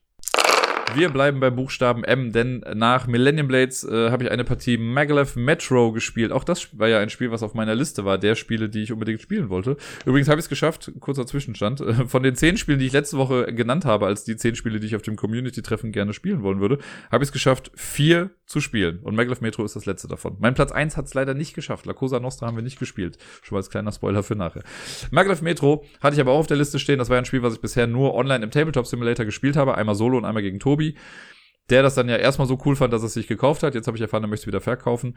Ich habe es jetzt dann äh, ja spielen dürfen und in echt also das Spiel hat einfach so geiles Material. Wir haben auch Materialschwächen festgestellt, aber das sieht einfach klasse aus. Man hat ja so, also in Maglev Metro geht es darum, so ein bisschen Pickup and Deliver mäßig, dass wir einen U-Bahn-Plan bauen. Äh, jeder so ein bisschen sein eigenes Ding macht, aber wir bauen quasi gemeinsam einen U-Bahn-Plan. Das sieht schon sehr cool aus am Ende. Und immer wenn man Passagiere an ihre Station bringt, dann bekommen wir die und können damit unsere Engine ein bisschen aufwerten. Also wir können äh, die dann einsetzen, um bestimmte Effekte dann zu erzielen oder bestimmte Aktionen stärker zu machen. Und äh, ja, dann fährt man halt mit seinem U-Bahn-Wagen rum und baut auch die Strecken dann noch irgendwie, die muss man erstmal, genau, die müssen erst gebaut werden, Stationen müssen auch errichtet werden und dann versucht man eben mit seinem U-Bahn-Wagen zu einer Station zu fahren, Leute einzusammeln, die dann an die passenden Stationen zu bringen, also die wollen immer in die Farbe oder zu der Farbe, äh, die sie halt selber haben. Das heißt, der goldene Miepel will auf die goldene Station, der rosa Miepel will auf die rosa Station und so weiter und so fort. Immer wenn wir die da dann abliefern, dann kriegen wir die und können die auf unser Tableau setzen, damit kann man sich auch neue Sachen freischalten oder extra Aktionen bekommen. Äh, und wie gesagt, andere Aktionen schneller machen. Man kann am Anfang nämlich halt immer nur einen Schritt weit fahren. Man kann immer nur für die Stärke von eins Tracks bauen. Um über den Fluss zu kommen, braucht man halt eine Stärke von zwei. Äh, oder man kann immer nur einen Passagier aufnehmen und auch nur einen Passagier abladen. Das ist halt ein bisschen mühselig. Das heißt, irgendwann will man auch, man kann nur einen Passagier mit reinnehmen. Das heißt, später will man seine Capacity hochpacken, damit ich vier Leute in meinen Zug packen kann oder mich auch drei Leute gleichzeitig einladen kann oder drei Leute gleichzeitig abladen kann oder damit ich mehr schnell bauen kann, damit ich Stationen bauen kann. Das muss man alles halt erst so nach und nach machen. Äh, und irgendwann hat man aber echt eine ganz gut laufende Engine. Ich glaube, also ich habe das Spiel gewinnen können. Ich glaube, mein Vorteil war, dass ich relativ früh es geschafft habe, mir die extra Aktion freizumachen. Man hat am Anfang immer zwei Aktionen, man kann aber bis zu fünf haben. Und ich hatte recht schnell, würde ich jetzt mal behaupten, äh, meine dritte Aktion. Das heißt, ich konnte jede Runde eine Sache mehr machen. Und das hat sich, glaube ich, gezeigt im Laufe des Spiels, weil ich dann halt ein bisschen mehr Möglichkeiten hatte. Irgendwann hatte ich sogar auch meine vierte Aktion. Und dann ging es halt ab. So, dann konnte ich halt echt lang fahren ich hatte, ich habe meinen Track dann auch in so einem Kreis gebaut irgendwann, so dass ich halt immer schnell im Kreis fahren konnte, wo ich jede Farbe irgendwie abgedeckt habe. Äh, ich konnte viele Leute immer schnell einladen und auch ausladen.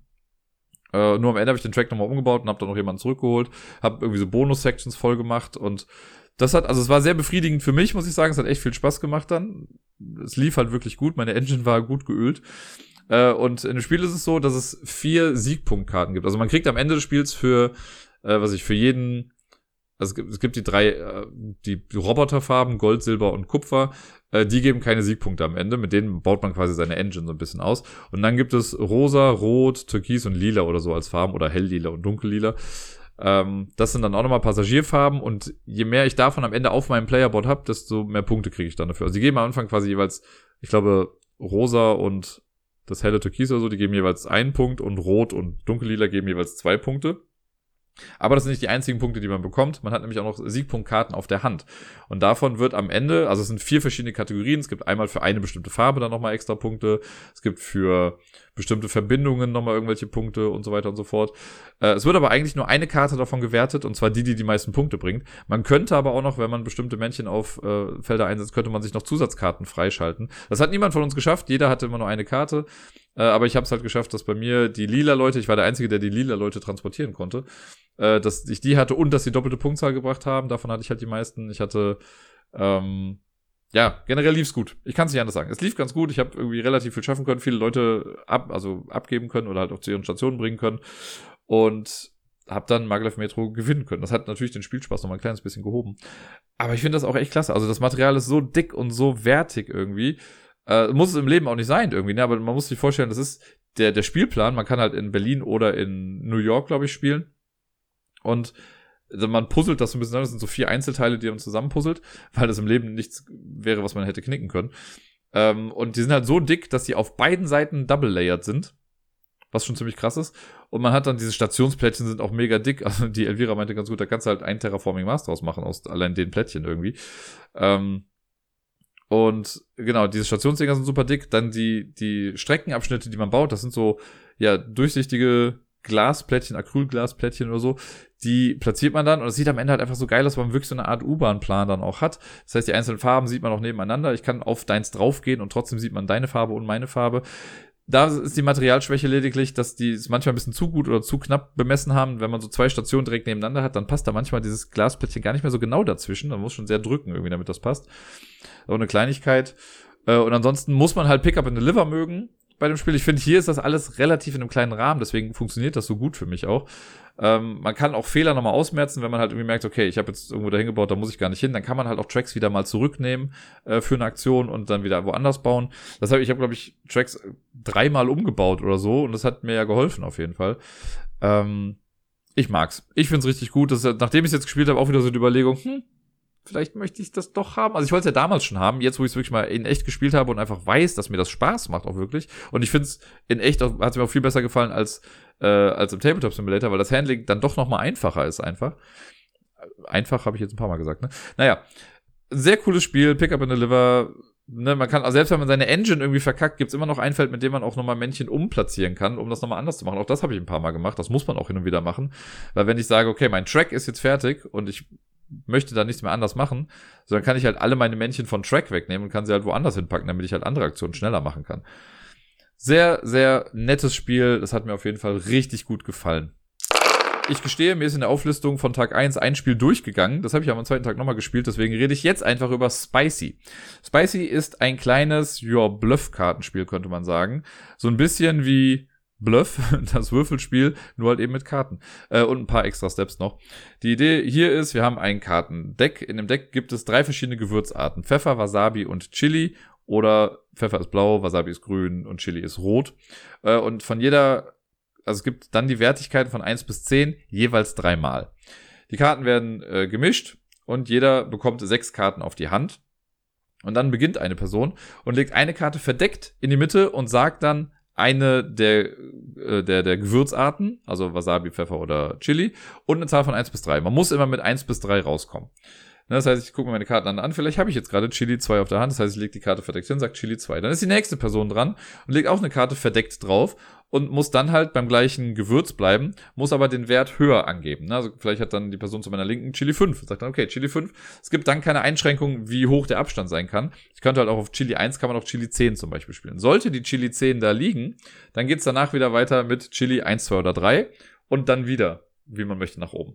Das Ding ist, man legt die Karten ja verdeckt hin. Das heißt, guckt ja keiner nach. Also kann man ja was hinwerfen, was vielleicht gar nicht stimmt. Und ich sag einfach nur, es wäre Chili 3 oder sowas oder Chili 5. Das geht so lange gut, bis jemand auf den Stapel haut und sagt, ne, zweifle ich an. Das kann auch jeder sein. Das muss nicht die Person sein, die als nächstes dran ist. Das heißt, wenn ich eine Karte spiele, kann auch die Person, die vor zwei Zügen dran war, die kann sagen, ne, Dirk, glaube ich dir nicht, dass das jetzt ein Chili 10 ist. Und dann wird die oberste Karte aufgedeckt. Und man muss dann, wenn man anzweifelt, sagt man nicht, ich glaube dir nicht, dass das eine Chili 10 ist, sondern man sagt, ich glaube dir nicht, dass das Chili ist oder ich glaube dir nicht, dass es eine 10 ist. Angenommen, die Person sagt jetzt, ich glaube dir nicht, dass es eine 10. Dann wird die Karte aufgedeckt. Guck an, es ist eine 10. Es ist halt nur kein Chili vielleicht. Vielleicht habe ich Wasabi 10 hingelegt. Und dann, äh, genau, muss man gucken, was passiert ist. Wenn die Person, die anzweifelt, recht hat, dann bekommt sie alle Karten, die jetzt in der Mitte sind, als Siegpunkte. Und die Person, die falsch liegt, kriegt zwei Strafkarten auf die Hand. Und ja, dann darf die Person, die die Karten gezogen hat, darf dann wieder neu rauskommen. Und im Prinzip macht man das die ganze Zeit, bis äh, folgendes eintritt. Es gibt im Stapel gibt es eine Verbrannt-Karte. Sobald die gezogen wird, also manchmal sieht man die schon oben am Deck, aber wenn die gezogen wird, dann ist das Spiel instant vorbei und man zählt Punkte. Punkt ist relativ einfach.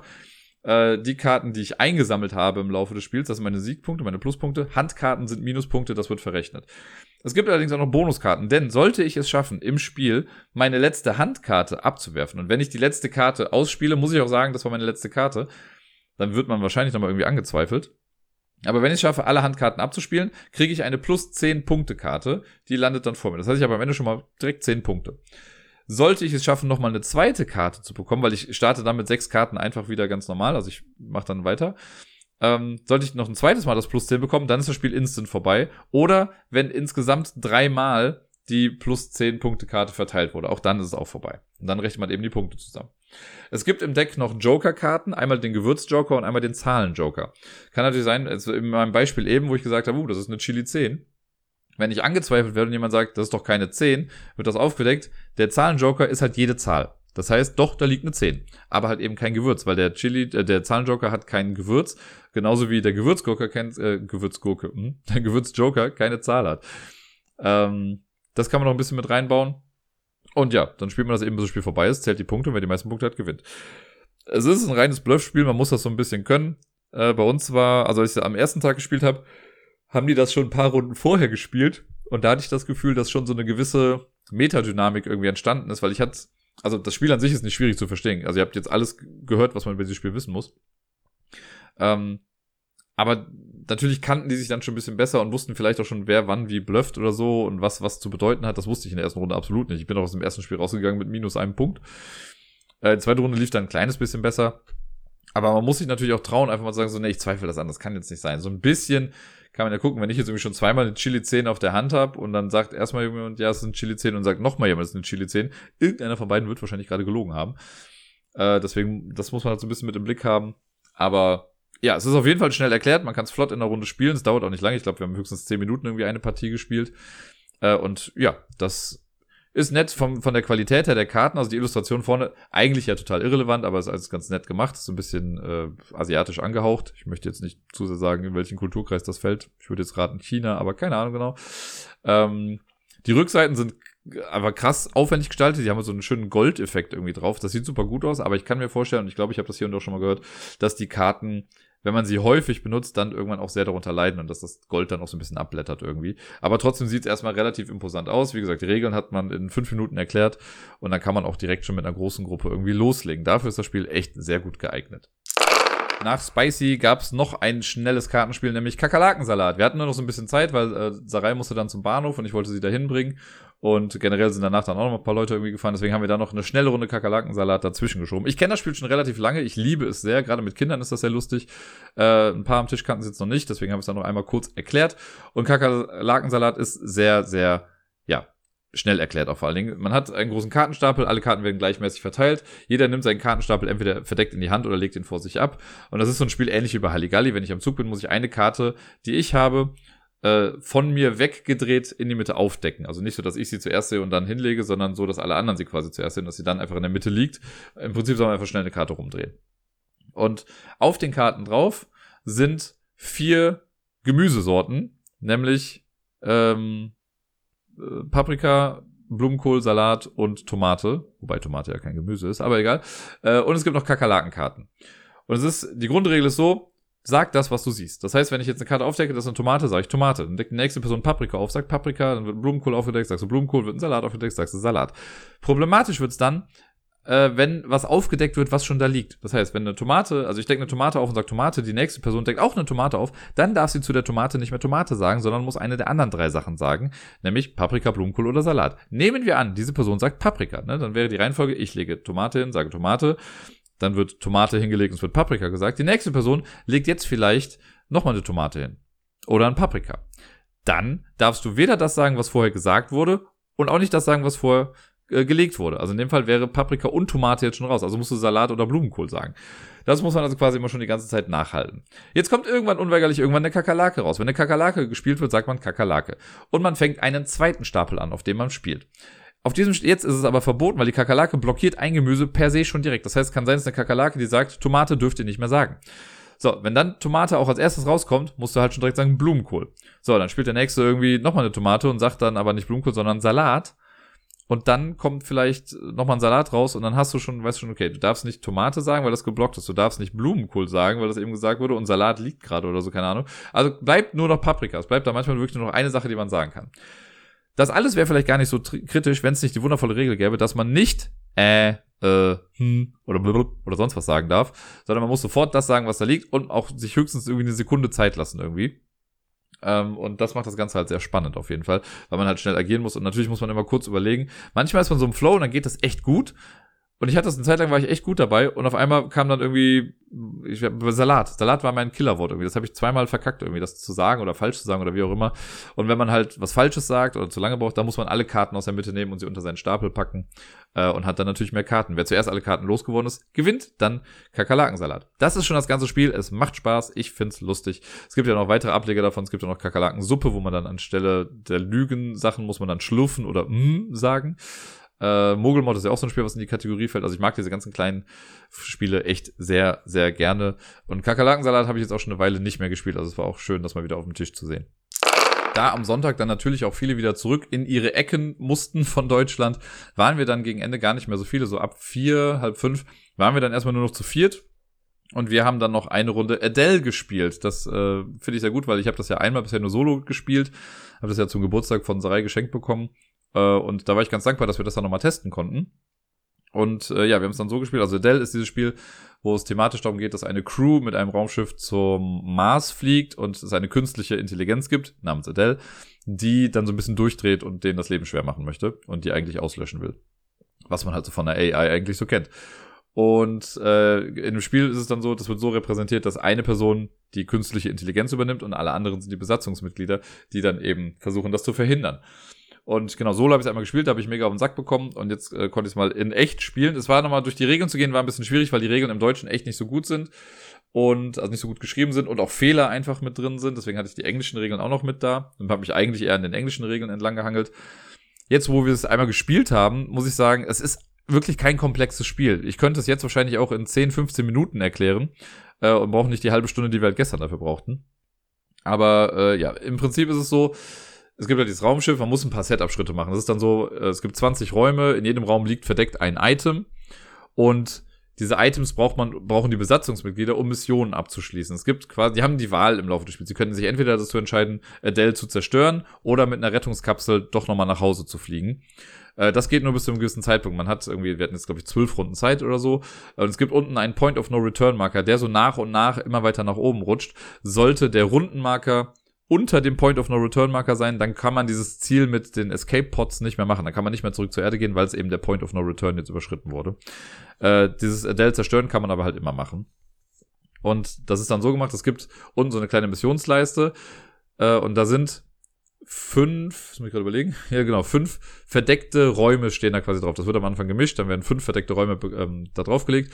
Und die Crewmitglieder, die da mitspielen, die legen ihre Würfel quasi in einer bestimmten Reihenfolge dann dahin. Und nur wenn dein Würfel bei einer, bei einem so einem verdeckten Raumplättchen liegt, darfst du dir das angucken. Das heißt, wir wissen vielleicht beide, okay, da muss die große ID-Karte hin oder sowas, aber nur du weißt, in welchen Raum sie geht. Und die Crewmitglieder dürfen sich die Informationen nur sagen, wenn sie im gleichen Raum, im Raumschiff dann noch wirklich stehen, sonst darf man darüber nicht sprechen. Ähm, und wenn sie offen darüber reden, könnten sie mir eventuell das auch verraten. Also müssen sie das irgendwie, also sie dürfen sich das zeigen. Sie sollten nicht offen darüber reden, weil sonst kriege ich das halt eben mit. Äh, also als Adele, ich habe halt die AI gespielt in dem Fall. Und genau, also haben die die Aufgabe, verdeckt, also Items zu finden, die im Raumschiff verteilt sind, die in bestimmte Räume zu bringen. Die einzigen Räume, die nicht geheim sind, das sind die beiden finalen Räume. Also ich weiß, in Raum 16 könnten sie mit den Escape Pods entkommen und in Raum 20 könnten sie mich zerstören. Das ist klar, aber dafür müssen sie erstmal die ganzen Items finden. Das heißt, die laufen quasi in ihrer Aktion rum, ähm, versuchen die Items aufzudecken, zu finden, in die Räume zu bringen, das abzuschließen. Und wenn äh, dann alle Missionsobjekte, die verdeckt waren und so gemacht wurden, dann kann man den finalen Teil dieser Mission machen. Also müssen erst einige Schritte absolviert werden und dann der letzte Teil. Und dann haben sie gewonnen. Ähm, die Reihenfolge von den Aktionen her oder die, der Rundenablauf macht es aber ein bisschen schwieriger für die, denn es ist so, zuerst kommt so eine Eventkarte, dann passiert immer ein Event für die ganze Runde, das kann man auch hier und da mal abschalten, aber äh, alles in allem gibt es immer einen Runden-Event, der halt eben auch manchmal diesen Point of No Return Marker nach oben bringt. Oder es gibt einen Einschlag irgendwo. Oder es kostet, die haben Stress und all so Sachen. Danach planen die Crewmitglieder ihre Aktionen. Die haben Würfel, die sie auf ihrem Playerboard verteilen. Das sind so Aktionswürfel und die meisten Aktionen kosten nur einen Würfel. Es gibt aber auch Aktionen, die kosten zwei oder drei Würfel. Äh, es gibt auch Events, die dann vielleicht mal sagen, yo, ähm, wir, äh, jetzt kosten alle Aktionen einen Würfel mehr. Und dann, das machen sie im Geheimen. Die dürfen sich natürlich absprechen, was sie machen wollen, aber dann bekomme ich das natürlich mit äh, als künstliche Intelligenz. So, wenn die damit fertig sind, das machen sie hinter einem Playerscreen, dann bin ich erstmal am Zug als Adele und dann, ich habe so eine kleine Konsole vor mir und ich ziehe dann Gefahren aus einem Beutel, immer drei Stück, die platziere ich auf meinem Board. Die werden nach einem bestimmten Muster angeordnet. So, ich muss die immer so platzieren, dass sie auf, auf das günstigste Feld kommen, ähm, weil die Kosten immer dafür steigen, je mehr von einer Sache draußen sind. Aber wenn ich sie dann mache, muss ich immer das teuerste zuerst bezahlen. Ich habe so ein Energielevel, das startet irgendwie mit 15 Energie oder mit 10 Energie bei, bei vier oder fünf Leuten, glaube ich, insgesamt. Und ähm, wenn ich keine Energie habe, kann ich eben keine Sachen mehr machen. Und das ist so, genau, ich muss die Sachen in Energie bezahlen können und ich brauche Karten dafür. Ich habe immer vier Karten auf der Hand. In der Regel sind auf den Karten immer zwei Räume angegeben und ich kann in einem dieser beiden Räume dann eben was platzieren, wenn ich die Karte spiele. Angenommen steht Raum 2 drauf, dann spiele ich den, sage in Raum 2 lege ich jetzt ein Feuer äh, dann nehme ich das von meinem Board runter, zahle die Energiekosten und lege das dann dahin und die Sachen, die da liegen, haben dann halt einen negativen Effekt für die Crew, also für die Besatzung. Und ja, das kann ich so oft machen, wie es irgendwie passt. Also gibt es kein Limit, halt nur meine Energie natürlich. Und wenn ich fertig bin, kriege ich am Ende der Runde immer 10 Energie dazu, zumindest jetzt in der War. Also ich glaube, wenn die Spieleranzahl anders ist, dann gibt es eine andere Energieanzahl. Äh, und ich ziehe wieder auf vier Karten auf. Ich dürfte auch einfach Karten abwerfen am Ende, um dann halt noch mehr neue Karten zu ziehen.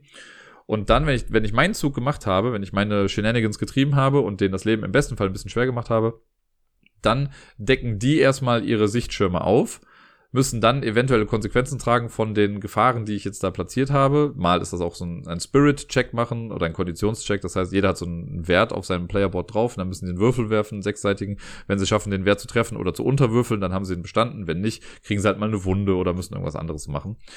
Ähm, genau. Das decken sie dann auf und dann führen sie ihre Aktionen aus. Die dürfen sich frei entscheiden, in welcher Reihenfolge sie das machen. Also einer muss erst alle Aktionen machen, bevor die nächste Person das machen kann. Äh, aber sonst müssen sie es nicht an Uhrzeigersinn oder sowas halten. Ja, und wenn die das alles gemacht haben, dann endet die Runde, dann geht der Rundenmarker eins runter, äh, runter und es gibt ein paar Items, die haben eine Batterieladung. Und wenn äh, am Ende der Runde geht immer eine Batterieladung weg und eventuell verschwinden dann nochmal Items, weil sie halt eben nicht mehr zu gebrauchen sind, weil sie keinen Strom mehr haben. Und dann geht es in die nächste Runde und man macht quasi genauso weiter. Also immer dieser Rhythmus von, die planen die Aktion, dann mache ich meine Sachen, ohne zu wissen, was genau geplant wurde. Dann führen die ihre Aktion aus und es geht wieder in die nächste Runde.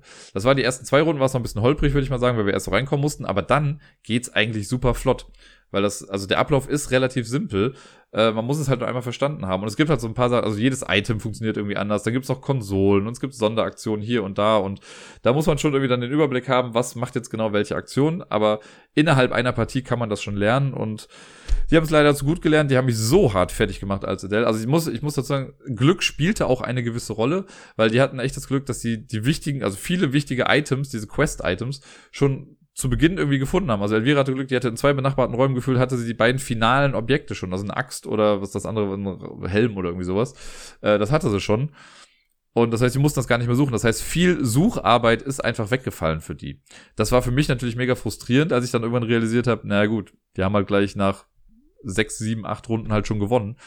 Ähm, ich glaube, das könnte nochmal anders ausgehen, wenn es halt irgendwie anders verteilt ist, aber ich wüsste jetzt gerade noch nicht, wie man es irgendwie sinnvoller verteilen müsste. Das wäre es irgendwie forciert, keine Ahnung. Ähm, trotzdem hat es mir Spaß gemacht. Ich möchte auf jeden Fall nochmal spielen. Auch mal vielleicht nochmal mit zwei Leuten nur oder mal zu dritt, einfach mal zu gucken, wie das dann, äh, ob es dann irgendwie anders ist oder ob es irgendwelche Regeländerungen nochmal gab. Äh, es hat mir auf jeden Fall viel besser gefallen als das Solo-Spiel, gerade einfach, weil man, also weil Adele halt auch ein bewusstes Spiel ist und nicht einfach nur random irgendwas gezogen wird. Ähm, das macht Spaß. Das ist cool. Wie gesagt, mit, der Glücksfaktor ist nicht zu verachten und die deutsche Regel ist ein Graus. Man muss hier und da mal was durchlesen. Also auch, es gibt dann so ein großes Blatt mit der Player Aid, da haben wir uns ein bisschen lustig gemacht. Das ist okay, dass da super viel draufsteht. Das ist beidseitig bedruckt, aber auf beiden Seiten steht genau das Gleiche. Warum? Also wofür ist, also hätte man ja was anderes auf die Rückseite machen können. Oder eine Seite für die Besatzung und eine Seite für Adele, weil ich musste meine Sachen oft dann nochmal im, äh, im Buch irgendwie nachlesen. Da gibt's bestimmt mittlerweile auch echt ganz gute Sachen. Vielleicht erstelle ich mir irgendwann mal selbst eine Player Aid dafür, die so ein bisschen besser ist. Oder auch der, der Rundenablauf, der könnte auch irgendwo einfach nochmal festgelegt sein oder fest zu lesen sein. Das muss man auch immer mal wieder noch nachlesen, wenn man sich nicht sicher ist.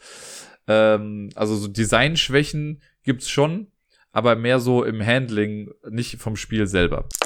Nach Adele sind dann Elvira und Deni auch nach Hause gegangen und dann waren nur noch die beiden Dirks übrig. Die dann äh, auch noch eine Kleinigkeit noch gespielt haben. Und zwar hatte der Dirk äh, einen Prototypen mitgebracht, der nicht von ihm selbst war, aber von einem Kumpel von ihm.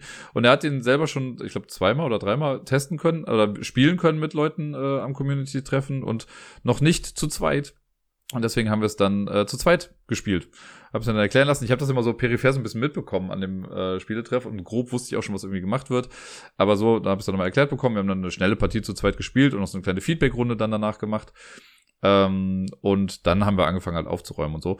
Das Spiel an sich, äh, ich weiß gar nicht, ob das jetzt irgendeinen Namen hat oder so. Es geht thematisch irgendwie darum, dass wir fischen gehen. Wir sind Fischer und wollen halt möglichst viele Fische angeln. Äh, können aber auch mit Müll ködern. Das Ding ist nur, äh, eventuell wird man von der Küstenwache überwacht.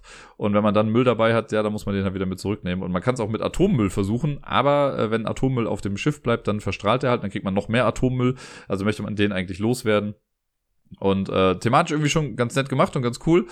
Äh, zu zweit war es jetzt ein bisschen schwierig, weil die, das ist halt so, dass wir verdeckt erstmal eine Karte spielen und dann deckt man das auf und guckt, in welchem von vier Gebieten man denn fischen möchte. Und das, wo die meisten Leute reingehen, das wird dann von der Küstenwache kontrolliert. Äh, und wenn sich alle irgendwie gleich aufteilen in der ersten Runde, dann guckt man, wer am weitesten oben ist. Also die Gebiete haben quasi so eine Rangfolge von oben nach unten. Und dann wird sonst im Zweifelsfall immer das höchste Gebiet dann kontrolliert. Dann kommen aber auch alle, also es wird sonst markiert, die, die nicht kontrolliert wurden, wurde gesagt, okay, hier sind aber jetzt schon mal welche Fischen gewesen. Und äh, je häufiger man in einem Gebiet fischen geht, desto wahrscheinlicher wird es dann eben halt mal kontrolliert. Und dann ist es so mit dem Fischen, wenn ich jetzt fischen gehen darf, dann, oder man darf eigentlich immer fischen gehen, aber du musst halt deinen Müll behalten, dann wirfst du quasi einen Fisch als Köder zum Beispiel in einen Beutel rein und du darfst dann genau so viele auch wieder rausziehen. Und dann kann es sein, dass du halt aus einem Einerfisch einen Zweierfisch machst oder so. Deswegen ist Müll aber auch so interessant, weil du kannst Müll wegwerfen und Fische dafür bekommen. Gerade bei Atommüll, weil Atommüll ist am Ende irgendwie minus ein Punkt wert. Äh, und wenn du das reinwirfst und kriegst halt einen Zweierfisch raus, dann hast du effektiv drei Pluspunkte gemacht. Und das ist ganz cool, das spielt man irgendwie, glaube ich, fünf Runden lang. Und äh, man guckt dann am Ende, wer hat die meisten Punkte das ist zu zweit ist es halt so, weil man ja so ein bisschen gucken will, okay, in welchen Ort geht er, wo geht der jetzt hin? Zu zweit fehlte da so ein bisschen die Interaktion. Ähm, da könnte man vielleicht so ein Dummy-Player oder sowas dann noch mit reinmachen. Und wir haben noch so ein paar Ideen irgendwie ausgetauscht dann am Ende. Aber das war schon auf jeden Fall ein sehr, sehr spielbarer Prototyp. Das ist ja immer so der Schritt, vor dem es mir eigentlich immer so ein bisschen graust. Ich habe ja auch hier und da Prototypen. Ich habe ja mein letztes habe ich mit Sarai dann irgendwie noch zweimal gespielt. Das funktioniert auch irgendwie. Aber irgendwie traue ich mich da manchmal nicht so an die breite Masse dann damit, weil ich denke, äh, aber dann finden die das doof nachher. Und dann habe ich die ganze Arbeit umsonst gemacht. Oder ich muss halt dann noch mehr Arbeit reinstecken und was weiß ich nicht was. Äh, aber irgendwann werde ich das mal tun müssen, weil ich finde meinen ja eigentlich ganz cool, den ich jetzt gerade habe auch. Ähm, das hat mich da nochmal so ein bisschen bestärkt und motiviert. Und äh, ja, ich bin sehr dankbar, dass ich den Prototypen auch mitspielen konnte und nochmal testen konnte. Und ich fand es auch schön, dass äh, das generell da so aufgenommen wurde.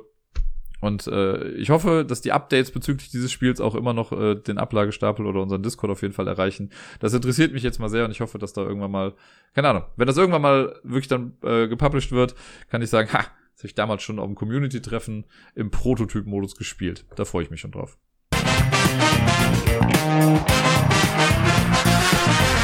Wir sind bei der Top 10 Liste angekommen und es wurde ja irgendwie vorher gesagt, ja, mach doch die Top 10 Spiele, die du beim Community-Treffen gespielt hast. Aber über die habe ich jetzt ja alle schon gesprochen. Und ich wollte jetzt nicht nochmal irgendwie ranken. Ich hätte auch sagen können, was die coolsten Runden waren, aber ich wollte auch niemanden auf den Schlips treten oder so. Dann denkt jemand, hey, das ist keine Runde, bei der ich dabei war.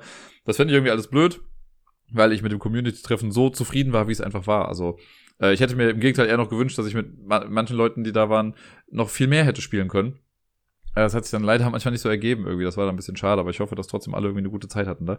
Wie dem auch sei, weil ja Gepotztag ist und ich jetzt seit fünf Jahren da bin. Ich habe im Jahre 2017 angefangen, am 4. September 2017. Und deswegen habe ich mir gedacht, ich gucke doch einfach mal, was war 2017 eigentlich für so ein Spielejahr? Und habe mir gesagt, was sind die Top 10 Spiele aus 2017 pour moi? Also für mich, ne? Und nein, Azul ist nicht dabei. Ähm, wäre, war aber auf der Shortlist. Es war Platz 12 wahrscheinlich, könnte man sagen. Ähm, viele der Spiele, über die habe ich halt in der letzten Zeit immer mal irgendwie gesprochen, deswegen wird das wahrscheinlich eine relativ kurze Top Ten Liste. Sei mir ja gegönnt, ne? Gestern habe ich nicht mehr aufgenommen nach dem Community-Treffen und gleich muss ich eigentlich zur Arbeit. Also gucken wir mal. Äh, auf Platz Nummer 10 habe ich Charterstone. Das Legacy-Spiel, äh, das ja, wo man so eine kleine Stadt zusammenbaut, Worker Placement mäßig und man kriegt dann neue Gebäude, mit denen man noch mehr machen kann. Das haben wir damals zu fünf, glaube ich, gespielt. Das waren äh, Gerda, Bayer, Pia und Mattes. Wir haben das dann gespielt und, und meiner einer natürlich. Das haben wir zu fünf gespielt und sind immer wieder getroffen für die Sessions und das war echt ganz cool. Das hat uns allen, glaube ich, echt viel Spaß gemacht. Es war eine nette Runde. Es gab ja viele, die nicht so begeistert waren von Charterstone, aber ich fand es echt ganz cool. Hier und da echt nette Legacy-Ideen auch mit drin. Ähm, und das ist ja theoretisch, ist es ein Spiel, was man ja auch immer noch spielen kann. Und ich weiß, Tom Wessel vom Dice Tower, der hat so gemacht, der hat sich ja quasi das Refill-Pack geholt. Also das kann man ja machen, dass du die ganzen Sticker nochmal bekommst. und hat sich auf der Rückseite, weil da ist nochmal der ganze Spielplan drauf, hat sich dann einfach selbst ohne das Spiel zu spielen, quasi ein Worker Placement Spiel draus gemacht. Der hat sich halt die Gebäude dann hingelegt, von denen er gesagt hat, jo, die passen gut und das ist eine gute Idee. Äh, die hat er dann hingelegt und damit spielt er das jetzt immer mal wieder. Das finde ich eigentlich auch ganz cool und ganz sympathisch. Äh, und wir hatten einfach eine echt schöne Zeit mit Charterstorm. Auf Platz Nummer 9 ist ein Solo-Spiel, über das ich auch vor kurzem erst nochmal gesprochen habe, nämlich Black Sonata. Das Hidden Movement Game, wo das Hidden Movement durch ein Kartendeck quasi geregelt wird und man versucht, eine Frau zu finden, die mit Shakespeare quasi angebandelt hat. Äh, schon mehrfach hier erwähnt, irgendwie, es ist einfach ein sehr, sehr tolles, cooles Spiel. Gerade für so einen Solo-Modus ist da ist einfach ein netter Mechanismus, der dahinter steckt. Auf Platz Nummer 8 ist auch ein Spiel, was ich meistens eigentlich solo spiele. Ich habe es, glaube ich, wenn es hochkommt, vielleicht zwei oder höchstens, äh, also ein oder zweimal äh, nicht solo gespielt. Und zwar This War of Mine. Das kam damals raus, das war ein Kickstarter-Spiel. Und ja, das ist ja dieses Spiel, was auf dem Videospiel basiert, This War of Mine, wo wir äh, in einem Kriegsgebiet spielen. Wir spielen Überlebende, die aber halt jetzt nicht in den Krieg ziehen, sondern einfach versuchen zu überleben. Das heißt, man versucht sein Haus aufzuwerten, man versucht Ressourcen zu haben, Essen zu haben, muss dafür manchmal irgendwo hingehen und auch Leute ausrauben mal oder halt in, in Häuser gehen, wo vielleicht Leute sind und da dann die Sachen aus den Schränken rausplündern. Und man versucht so lange zu überleben, bis der Waffenstillstand bei diesem Krieg dann quasi einsteht. Und dann hat man quasi in Anführungszeichen gewonnen. Sehr also es ist kein Spiel, wo man irgendwie happy-go-lucky spielt, sondern es kann auch mal sehr belastend sein. Ich weiß, mit Mattes hatte ich mal eine Runde, wo wir da Sachen gelesen haben, die waren auch einfach echt heftig dann irgendwie. Ähm, das muss man schon irgendwie abkönnen, aber ich finde, mal kann man das spielen. Spielerisch mit Sicherheit bestimmt nicht das beste Spiel aller Zeiten, aber ich finde, mit der Story, die das Ganze da noch verbindet, passt das dann doch wieder ganz gut. Auf Platz Nummer 7, und ja, ich habe es bewusst auf die 7 gesetzt, ist für mich Seventh Continent. Ich bin ja großer Freund davon, auch wenn Tainted Grail der ganzen Sache so ein bisschen den Rang abgelaufen hat, aber Seventh Continent habe ich damals super gerne gespielt. Ich habe es ja auch immer noch hier und würde es gerne auch bestimmt noch ein paar Mal spielen. Ich habe immer noch nicht mit den Erweiterungen gespielt. Ähm, dieses große, ja, wir entdecken einen Kontinentspiel und versuchen da bestimmte Sachen zu machen äh, und einen Fluch zu brechen quasi, den man sich auch immer wieder neu aussuchen kann. Das hat schon echt viel Spaß gemacht. Das kann hier und da auch mega frustrierend sein, gar keine Frage, wenn man irgendwie fünf Stunden lang spielt und dann stirbt man, ja, dann war halt alles für die Katz irgendwie. Aber trotzdem, finde ich, hat es bei mir so einen Sweet Spot noch irgendwie im Herzen. Äh, auf Platz Nummer 6 ebenfalls ein Kickstarter-Spiel, was ich aber gar nicht über Kickstarter bekommen habe, sondern ich habe es mir quasi erschlichen. Also ich habe es gekauft, aber es stand eigentlich gar nicht zum Verkauf. Ich habe dann nur gesagt, ey, du hast doch da dieses Spiel, kann ich das haben? Äh, und er meinte, ja, okay. Und das ist Near and Far. Das habe ich ja mit Gerda damals die Kampagne gespielt. Nicht die 10-Missionen-Kampagne, sondern die 7-Missionen-Kampagne. Da kann man auf mehrere Arten irgendwie spielen. Near and Far ist das äh, quasi der Nachfolger, der spirituelle Nachfolger von Above and Below, also von äh, oben und unten heißt es, glaube ich, auf Deutsch. Äh, und wir haben halt quasi, wir sind in einer kleinen Stadt und können da so ein bisschen was machen, aber wir können auch rausziehen in die Welt und Sachen erleben. Und das ist ganz cool, wenn man halt diesen Charaktermodus spielt, dann erlebst du halt für deinen Charakter eine eigene Geschichte. Und das hat echt viel Spaß gemacht. Das fand ich sehr cool. Irgendwann möchte ich auch mal gerne das komplette Spiel quasi spielen mit den zehn Missionen, die man dann macht. Auf dem fünften Platz ein Spiel, was in der letzten Zeit auch häufiger genannt wurde, nämlich Sagrada. Das kam auch 2017 raus. Äh, ich habe mich bei dem Publishing Date auch immer an Boardgame Geek äh, gerichtet oder daran gehalten, was die da schreiben. Aber ja, Sagrada, gerade in der letzten Zeit mit Sarai habe ich das ja sehr häufig gespielt. Schönes Spiel, macht immer wieder Spaß und ist, wie ich auf dem Community-Treffen gelernt habe, gar kein Würfelspiel. Äh, auf Platz Nummer vier habe ich eine ganze Reihe von Spielen gepackt, nämlich die Deckscape-Reihe. Die ist da, soweit ich weiß, rausgekommen. Ich habe zumindest bei mir drin stehen das Test Time und der zweite Teil, dass ich die da gespielt habe. Äh, Deckscape, auch in der letzten Zeit wieder mit Sarai haben wir auch echt viele von den Fällen jetzt irgendwie gespielt. Ich mag das System total. Da sind coole, knifflige Sachen mit drin. Gerade der letzte hier mit Alice im Wunderland, den wir gespielt haben, der hat uns ja nochmal anders fertig gemacht irgendwie, aber ja, ist eine schöne Reihe und ich mag es halt, dass es einfach so eine kleine Box ist, das wird nichts zerstört, das heißt, man kann es auch einfach weitergeben. Jetzt kommen wir in die Top 3. Auf Platz Nummer 3, ein Spiel, das am Spielewochenende ein paar Mal gespielt wurde, von mir leider kein Mal, obwohl ich es auch sehr gerne habe und ich habe es auch hier zu Hause, ist Bärenpark. Bärenpark kam 2017 raus. Ich finde ja nach wie vor noch, dass es damals irgendwie so ein bisschen unter dem Radar geflogen ist. Das hat ja auch noch eine Erweiterung bekommen, mit der ich selber noch nie gespielt habe, die Monorail-Erweiterung oder Monorail-Erweiterung, nicht Munu. Ähm, mit der würde ich auch gerne irgendwann mal spielen. Aber ja, Bärenpark ist so ein simples Spiel. Also die Regeln sind so einfach und man platziert halt einfach diese Puzzle-Dinger. Das ist halt aus den ganzen Polyomino-Waren dann quasi äh, entstanden. Aber es funktioniert. Ist ein cooles Spiel und ich spiele es nach wie vor immer wieder liebend gerne. Auf Platz Nummer zwei ist ein Spiel für zwei Personen. Man könnte munkeln, es ist vielleicht sogar eins der besten Zwei-Personen-Spiele aller Zeiten. Ich weiß gar nicht, wo es auf der Liste gelandet ist. Auf Platz fünf ist es gelandet. Habe ich gerade nachgeguckt. Und zwar äh, Fugitive das äh, Spiel, wo eine Person quasi wegläuft und versucht mit Karten halt so eine Reihe zu bilden und die andere Person, die sind halt verdeckt die Karten und die andere Person versucht die Person zu fangen, in Anführungszeichen, indem sie errät, welche Karten gespielt wurden. Ich spiele das echt gerne, das ist schön klein, portabel irgendwie, man kann es flott erklären, das ist asymmetrisch, was ich eh total gerne mag. Und äh, ja, wer den Podcast schon länger hört, weiß, dass ich Fugitive einfach sehr gerne spiele. Und auf Platz Nummer eins eigentlich kein großes Wunder, würde ich mal behaupten, weil wer mich kennt, weiß, dass ich Pandemie total gerne mag. Und wer weiß, äh, wer mich noch besser kennt, weiß, dass ich Pandemic Legacy Season 1 total gefeiert habe. Und wer mich noch besser kennt, weiß, dass ich Season 2 sogar noch besser fand. Und Pandemic Legacy Season 2 kam 2017 raus. Äh, ich habe es dann halt danach im Laufe der Zeit dann irgendwie gespielt. Und ja, ich fand es einfach mega gut. Ich fand, es hat auf dem aufgebaut, was Legacy Season 1 quasi gemacht hat. Äh, und aber noch neue Sachen mit reingebracht. Das hat die generell das Pandemie-Spielgefühl noch mal ein bisschen auf den Kopf gestellt man musste ein bisschen reinkommen, aber ich fand die Story und das, was man gemacht hat, fand ich nochmal um, also nicht um Längen, aber ich fand es viel besser auf jeden Fall als den ersten Teil. Äh, ich erinnere mich immer noch gern zurück. Es gibt so Momente aus dem ersten Teil, wo ich weiß, ja, in dem und dem Monat ist das passiert, das war total krass.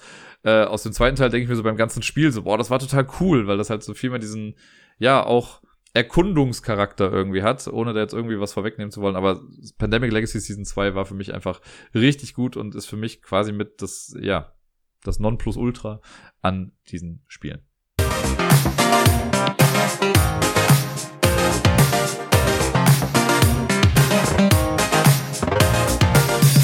Und sonst so. Tja, das war mal eine Woche. Wobei in der Woche gar nicht so viel irgendwie passiert ist, aber das Wochenende war so vollgepackt und äh, ja, ich habe es ja eben schon mal gesagt, dass ich mich dann gestern Abend dazu entschlossen habe, es nicht mehr sonntags aufzunehmen. Dafür musste ich mir jetzt heute Morgen Wecker stellen, um das dann aufzunehmen. Aber fangen wir mal von vorne an. Was war denn noch so in der Woche? Ich habe am Montag das Quiz moderiert. Eigentlich wäre ich ja gar nicht dran gewesen, aber da Miepels Großeltern da waren, äh, konnten sie dann abends auf sie aufpassen und dann konnte ich doch das Quiz machen, was ganz gut ist aus geldtechnischen Gründen. Und es hat auch echt viel Spaß gemacht. Der Jackpot war irgendwie jetzt bei 500 Euro.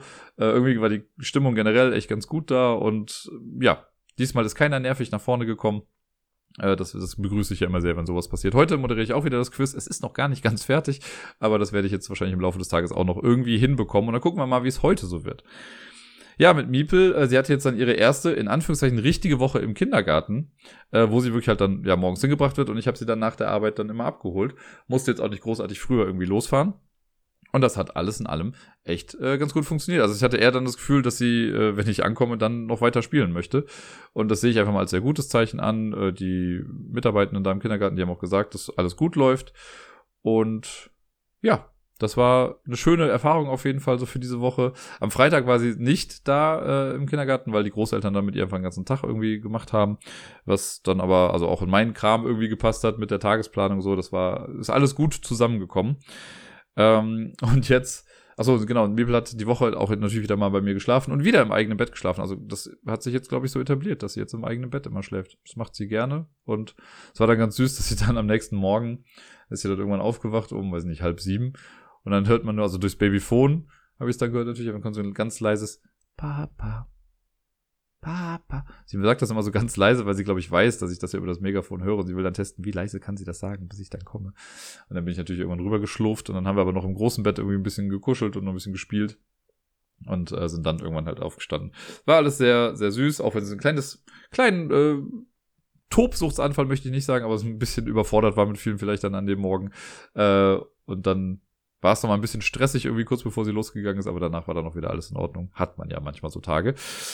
Ähm, genau, dann habe ich ja letzte Woche beim. Wollte ich noch was anderes eben eigentlich erzählen? Keine Ahnung, ich weiß es nicht. Äh, dann habe ich letzte Woche beim äh, Nebenjob ja angefangen, habe ich ja schon erzählt, dass wir da äh, zum einen La Cheetah und auch diesen Prototypen von Kramer und Kiesling gespielt haben. Äh, das ist auf jeden Fall ganz cool. Ich habe dafür, also für, für La Cheetah musste ich auch noch was im Vorfeld vorbereiten und so. Das ist jetzt ganz cool. Ich freue mich sehr, dass es jetzt endlich angelaufen ist. Ne, wir hatten das ja eigentlich schon vor einem Monat irgendwie geplant, aber dann ist irgendwie immer was dazwischen gekommen. Und Spoiler, auch diese Woche wird es irgendwie für mich jetzt ein bisschen stressig. Ähm, aber ja, das ist irgendwie ganz cool, da so ein bisschen mitwirken zu können und da jetzt mehr so Einblicke zu bekommen. Ich habe ja eben schon mal gesagt, ich habe auch schon den Illustratoren dann irgendwie kennengelernt und dann zu sehen, wie, wie er bestimmte Sachen sieht oder was man vielleicht hier und da machen kann. Finde ich schon sehr spannend. Also freue ich mich sehr, da noch mehr Einblicke halt in dieses ganze Verlagswesen dann irgendwie zu bekommen.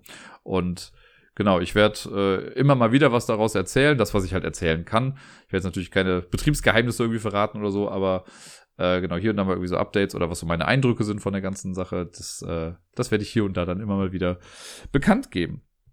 Ja, dann äh, sind wir quasi auch schon beim Wochenende. Ich lasse die Arbeit jetzt mal raus, weil die Arbeit hat mich genervt letzte Woche. Äh, aber am Freitag nach der Arbeit äh, war es dann schön, weil dann äh, Sarai schon gekommen ist, die war schon freitags dann da. Und wir haben erst so den Nachmittag miteinander verbracht, oder den frühen Abend, wie auch immer. Sie musste selber noch was online machen für zwei Stunden oder so. Da habe ich dann schon mal nebenbei ein bisschen rumgewuselt, war noch mal einkaufen und so. Und wir haben auf jeden Fall dann abends, äh, weil sie jetzt diese Woche auf Klassenfahrt ist, äh, und wir waren ja schon mal zusammen in einem Ort, wo sie quasi hinfährt, also wo sie auf Klassenfahrt hin ist, und haben da eine Schnitzeljagd vorbereitet. Die musste jetzt halt noch zu Papier gebracht werden, damit die Kids die dann natürlich auch bekommen können. Und das haben wir dann in einer nächtlichen Aktion einmal noch fertiggestellt bis zwei Uhr nachts oder so, was einerseits natürlich irgendwie anstrengend war, aber es hat auch voll viel Spaß gemacht. Ich mag sowas ja ganz gerne, sich Rätsel auszudenken und so. Und das haben wir uns dann irgendwie aufgeteilt. Äh, ich habe das Ganze dann in Photoshop irgendwie gestaltet, in leider viel zu großen Dateien. Äh, das war dann auch nochmal ein bisschen blöd irgendwie. Aber im Endeffekt hat jetzt alles funktioniert. Sie ist jetzt auf Klassenfahrt, sie hat die Schnitzeljagd dabei und ich bin sehr stolz darauf, dass wir das gemeinsam so gut hinbekommen haben. Ich wäre fast super gerne heute einfach mit dabei, um zu sehen, was da so bei rumkommt. Aber ich kriege es später dann erzählt. Ja, und dann gab's das Community-Treffen, das, worauf wir jetzt ja schon lange hingewartet haben. Ich weiß gar nicht mehr, wann wir angefangen haben, das erste Mal darüber zu sprechen. Ich glaube, es war halt irgendwann letztes Jahr wahrscheinlich.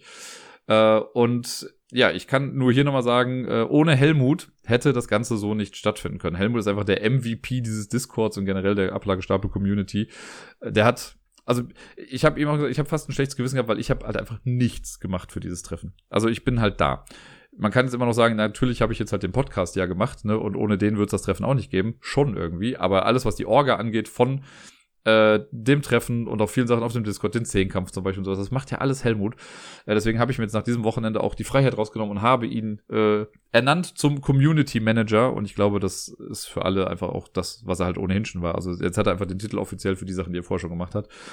Nicht, dass das irgendwelche steuerrelevanten Vorteile bringen würde. Aber ich finde, irgendwie eine Würdigung wollte ich da jetzt schon mal machen. Ich bin ihm mega dankbar dafür. Ich sage es auch so nochmal vielen lieben Dank, Helmut. Er wird sich eventuell später nochmal selbst zu Wort melden. Und ähm, ja, das Treffen war einfach cool. Man weiß ja nie, wenn man so ein Treffen macht mit Leuten, die man ja eigentlich alle nicht kennt. Also hier und da kannte ich welche. Ne? Deni kenne ich natürlich, Sarai kenne ich, Tobi habe ich schon mal gesehen, Elvira kenne ich durchs Pubquiz, die ist da immer mal wieder. Äh, mit Debbie habe ich online auch schon mal irgendwie gespielt. Und mit Helmut habe ich zwar auch schon mal online gespielt, aber dann ohne Bild und sowas. Ich hatte kein richtiges Bild zu ihm im Kopf, genauso wie zu den anderen, die dann gekommen sind. Und das war dann irgendwie ganz cool, dass die dann kamen irgendwie und äh, es gab dann auch so den einen oder anderen überraschenden Moment, dass man dachte, ach so krass, das bist du.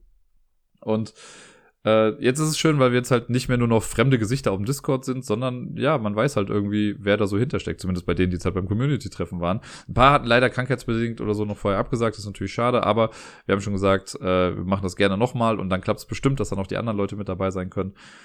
Ich hatte eine super schöne Zeit, auch irgendwie gemeinsam Pizza zu bestellen und zu essen dann abends noch zusammen oder generell der Trash Talk zwischen Tobi und mir, den haben alle jetzt mal live mitbekommen. Ähm, das sind einfach Sachen, die ich, glaube ich, so auch gar nicht vermissen wollen würde. Also es war ein rundum schönes, gelungenes Wochenende. Äh, der Sonntag war auf jeden Fall ein bisschen ruhiger, da waren jetzt auch nicht mehr alle da und viele mussten halt dann nachmittags ja schon irgendwie abreisen, deswegen waren wir dann ja die letzten paar Stunden dann auch nur zu viert oder sogar zu zweit dann noch. Aber ich fand, das war so ein netter, netter Abschluss. Ich habe da mit Dirk zusammen halt noch aufgeräumt, äh, Tasche irgendwie versucht voll zu packen und dann habe ich den Schlüssel noch abgegeben, ist dann schon mal gefahren und dann bin ich auch gemütlich nach Hause gekommen. Zu Hause war es dann nochmal ein komisches Gefühl, als ich dann da war, weil ich dann dachte so, hm, jetzt ne, zwei Tage komplett Menschen um sich rum und jetzt alleine zu sein. Sarai war ja auch nicht mehr da, die war die Nächte davor ja halt auch noch oder die Abende davor und die Tage auch noch mit dabei. Und dann in so ein komplett leeres Haus erstmal zu kommen, war dann so, hm, kann ich die letzten zwei Tage nochmal haben, bitte? Ich war da noch mega platt, ich habe da noch wirklich nichts Produktives mehr irgendwie gemacht. Äh, und mich dann irgendwann dazu entschlossen, okay, Podcast werde ich auch nicht mehr aufnehmen. Ähm, sonst wäre ich da wirklich auch wieder bis ein Uhr nachts oder so wahrscheinlich dran gewesen.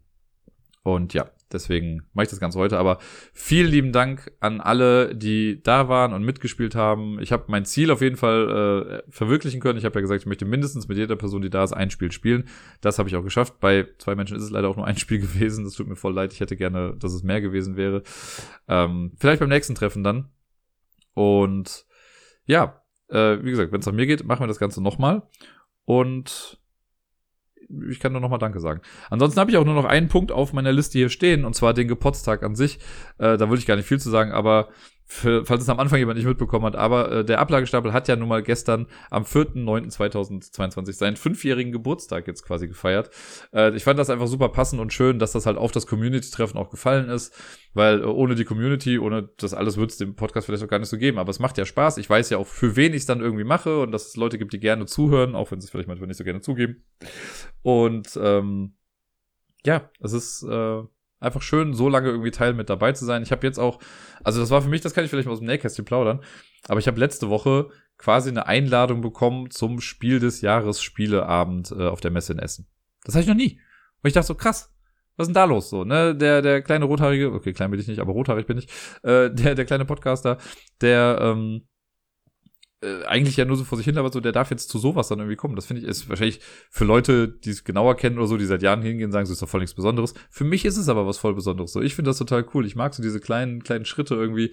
Das finde ich mega spannend und spektakulär und ich freue mich da schon voll drauf. Bald ist ja auch die Spielemesse, da freue ich mich ja generell dann halt drauf und ähm, ja, da werde ich ja hoffentlich dann auch hier und da wieder Leute wiedersehen. Und ja, es ist einfach eine schöne Zeit. Die letzten fünf Jahre sind vergangen wie im Flug, muss man einfach sagen. Da ist ja echt viel passiert. Ne? Also ihr habt ja quasi im Podcast hier auch live mitbekommen, wie dann Miepel auf, also nicht live mitbekommen, aber ihr habt dann mitbekommen, wie Miepel äh, auf die Welt gekommen ist und äh, kriegt quasi ihre Schritte ja auch immer irgendwie miterzählt, so generell, was in meinem Privatleben so los ist, kriegt ihr immer wieder mit. Die ganze Sache mit Jobwechsel und was weiß ich nicht allem.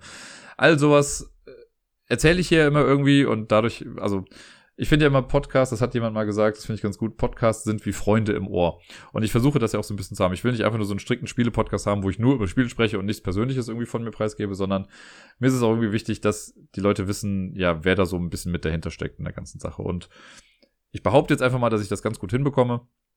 Äh, und es macht natürlich auch Spaß, wenn Leute dann damit interagieren. Und ich freue mich über die Interaktion auf Twitter, auf Discord, per Mail oder halt eben auch in Real das ist, es ist ein so fester Bestandteil meines Lebens geworden. Ich könnte mir fast gar nicht mehr vorstellen, wie es wäre, den Podcast nicht mehr zu machen. Ähm, und ich werde jetzt nicht irgendwie einen Witz machen, von wegen, und deswegen war das die letzte Folge. Nein, war es natürlich nicht. Ich mache natürlich weiter.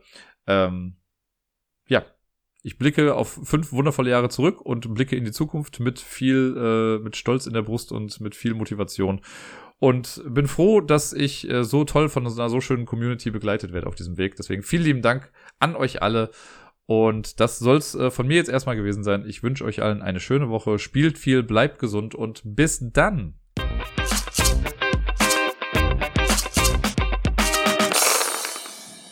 Hallo, ich wollte noch einmal die Gelegenheit nutzen, mich hier mal im Podcast zu verewigen. Und in dem Moment nochmal allen danken, die beim Community-Treffen dabei waren. Es hat mich sehr, sehr, sehr gefreut, endlich auch mal alle mal in echt zu treffen und gemeinsam ein super tolles Wochenende gehabt zu haben mit allen Spielen und allem, was dazu gehört, mit Quatschen und auch mit Pizza am Abend. Wenn es nach mir geht, sei allen gesagt, die es leider nicht geschafft haben. Es wird, wenn es nach mir geht, nicht das letzte gewesen sein. 2023 wird kommen.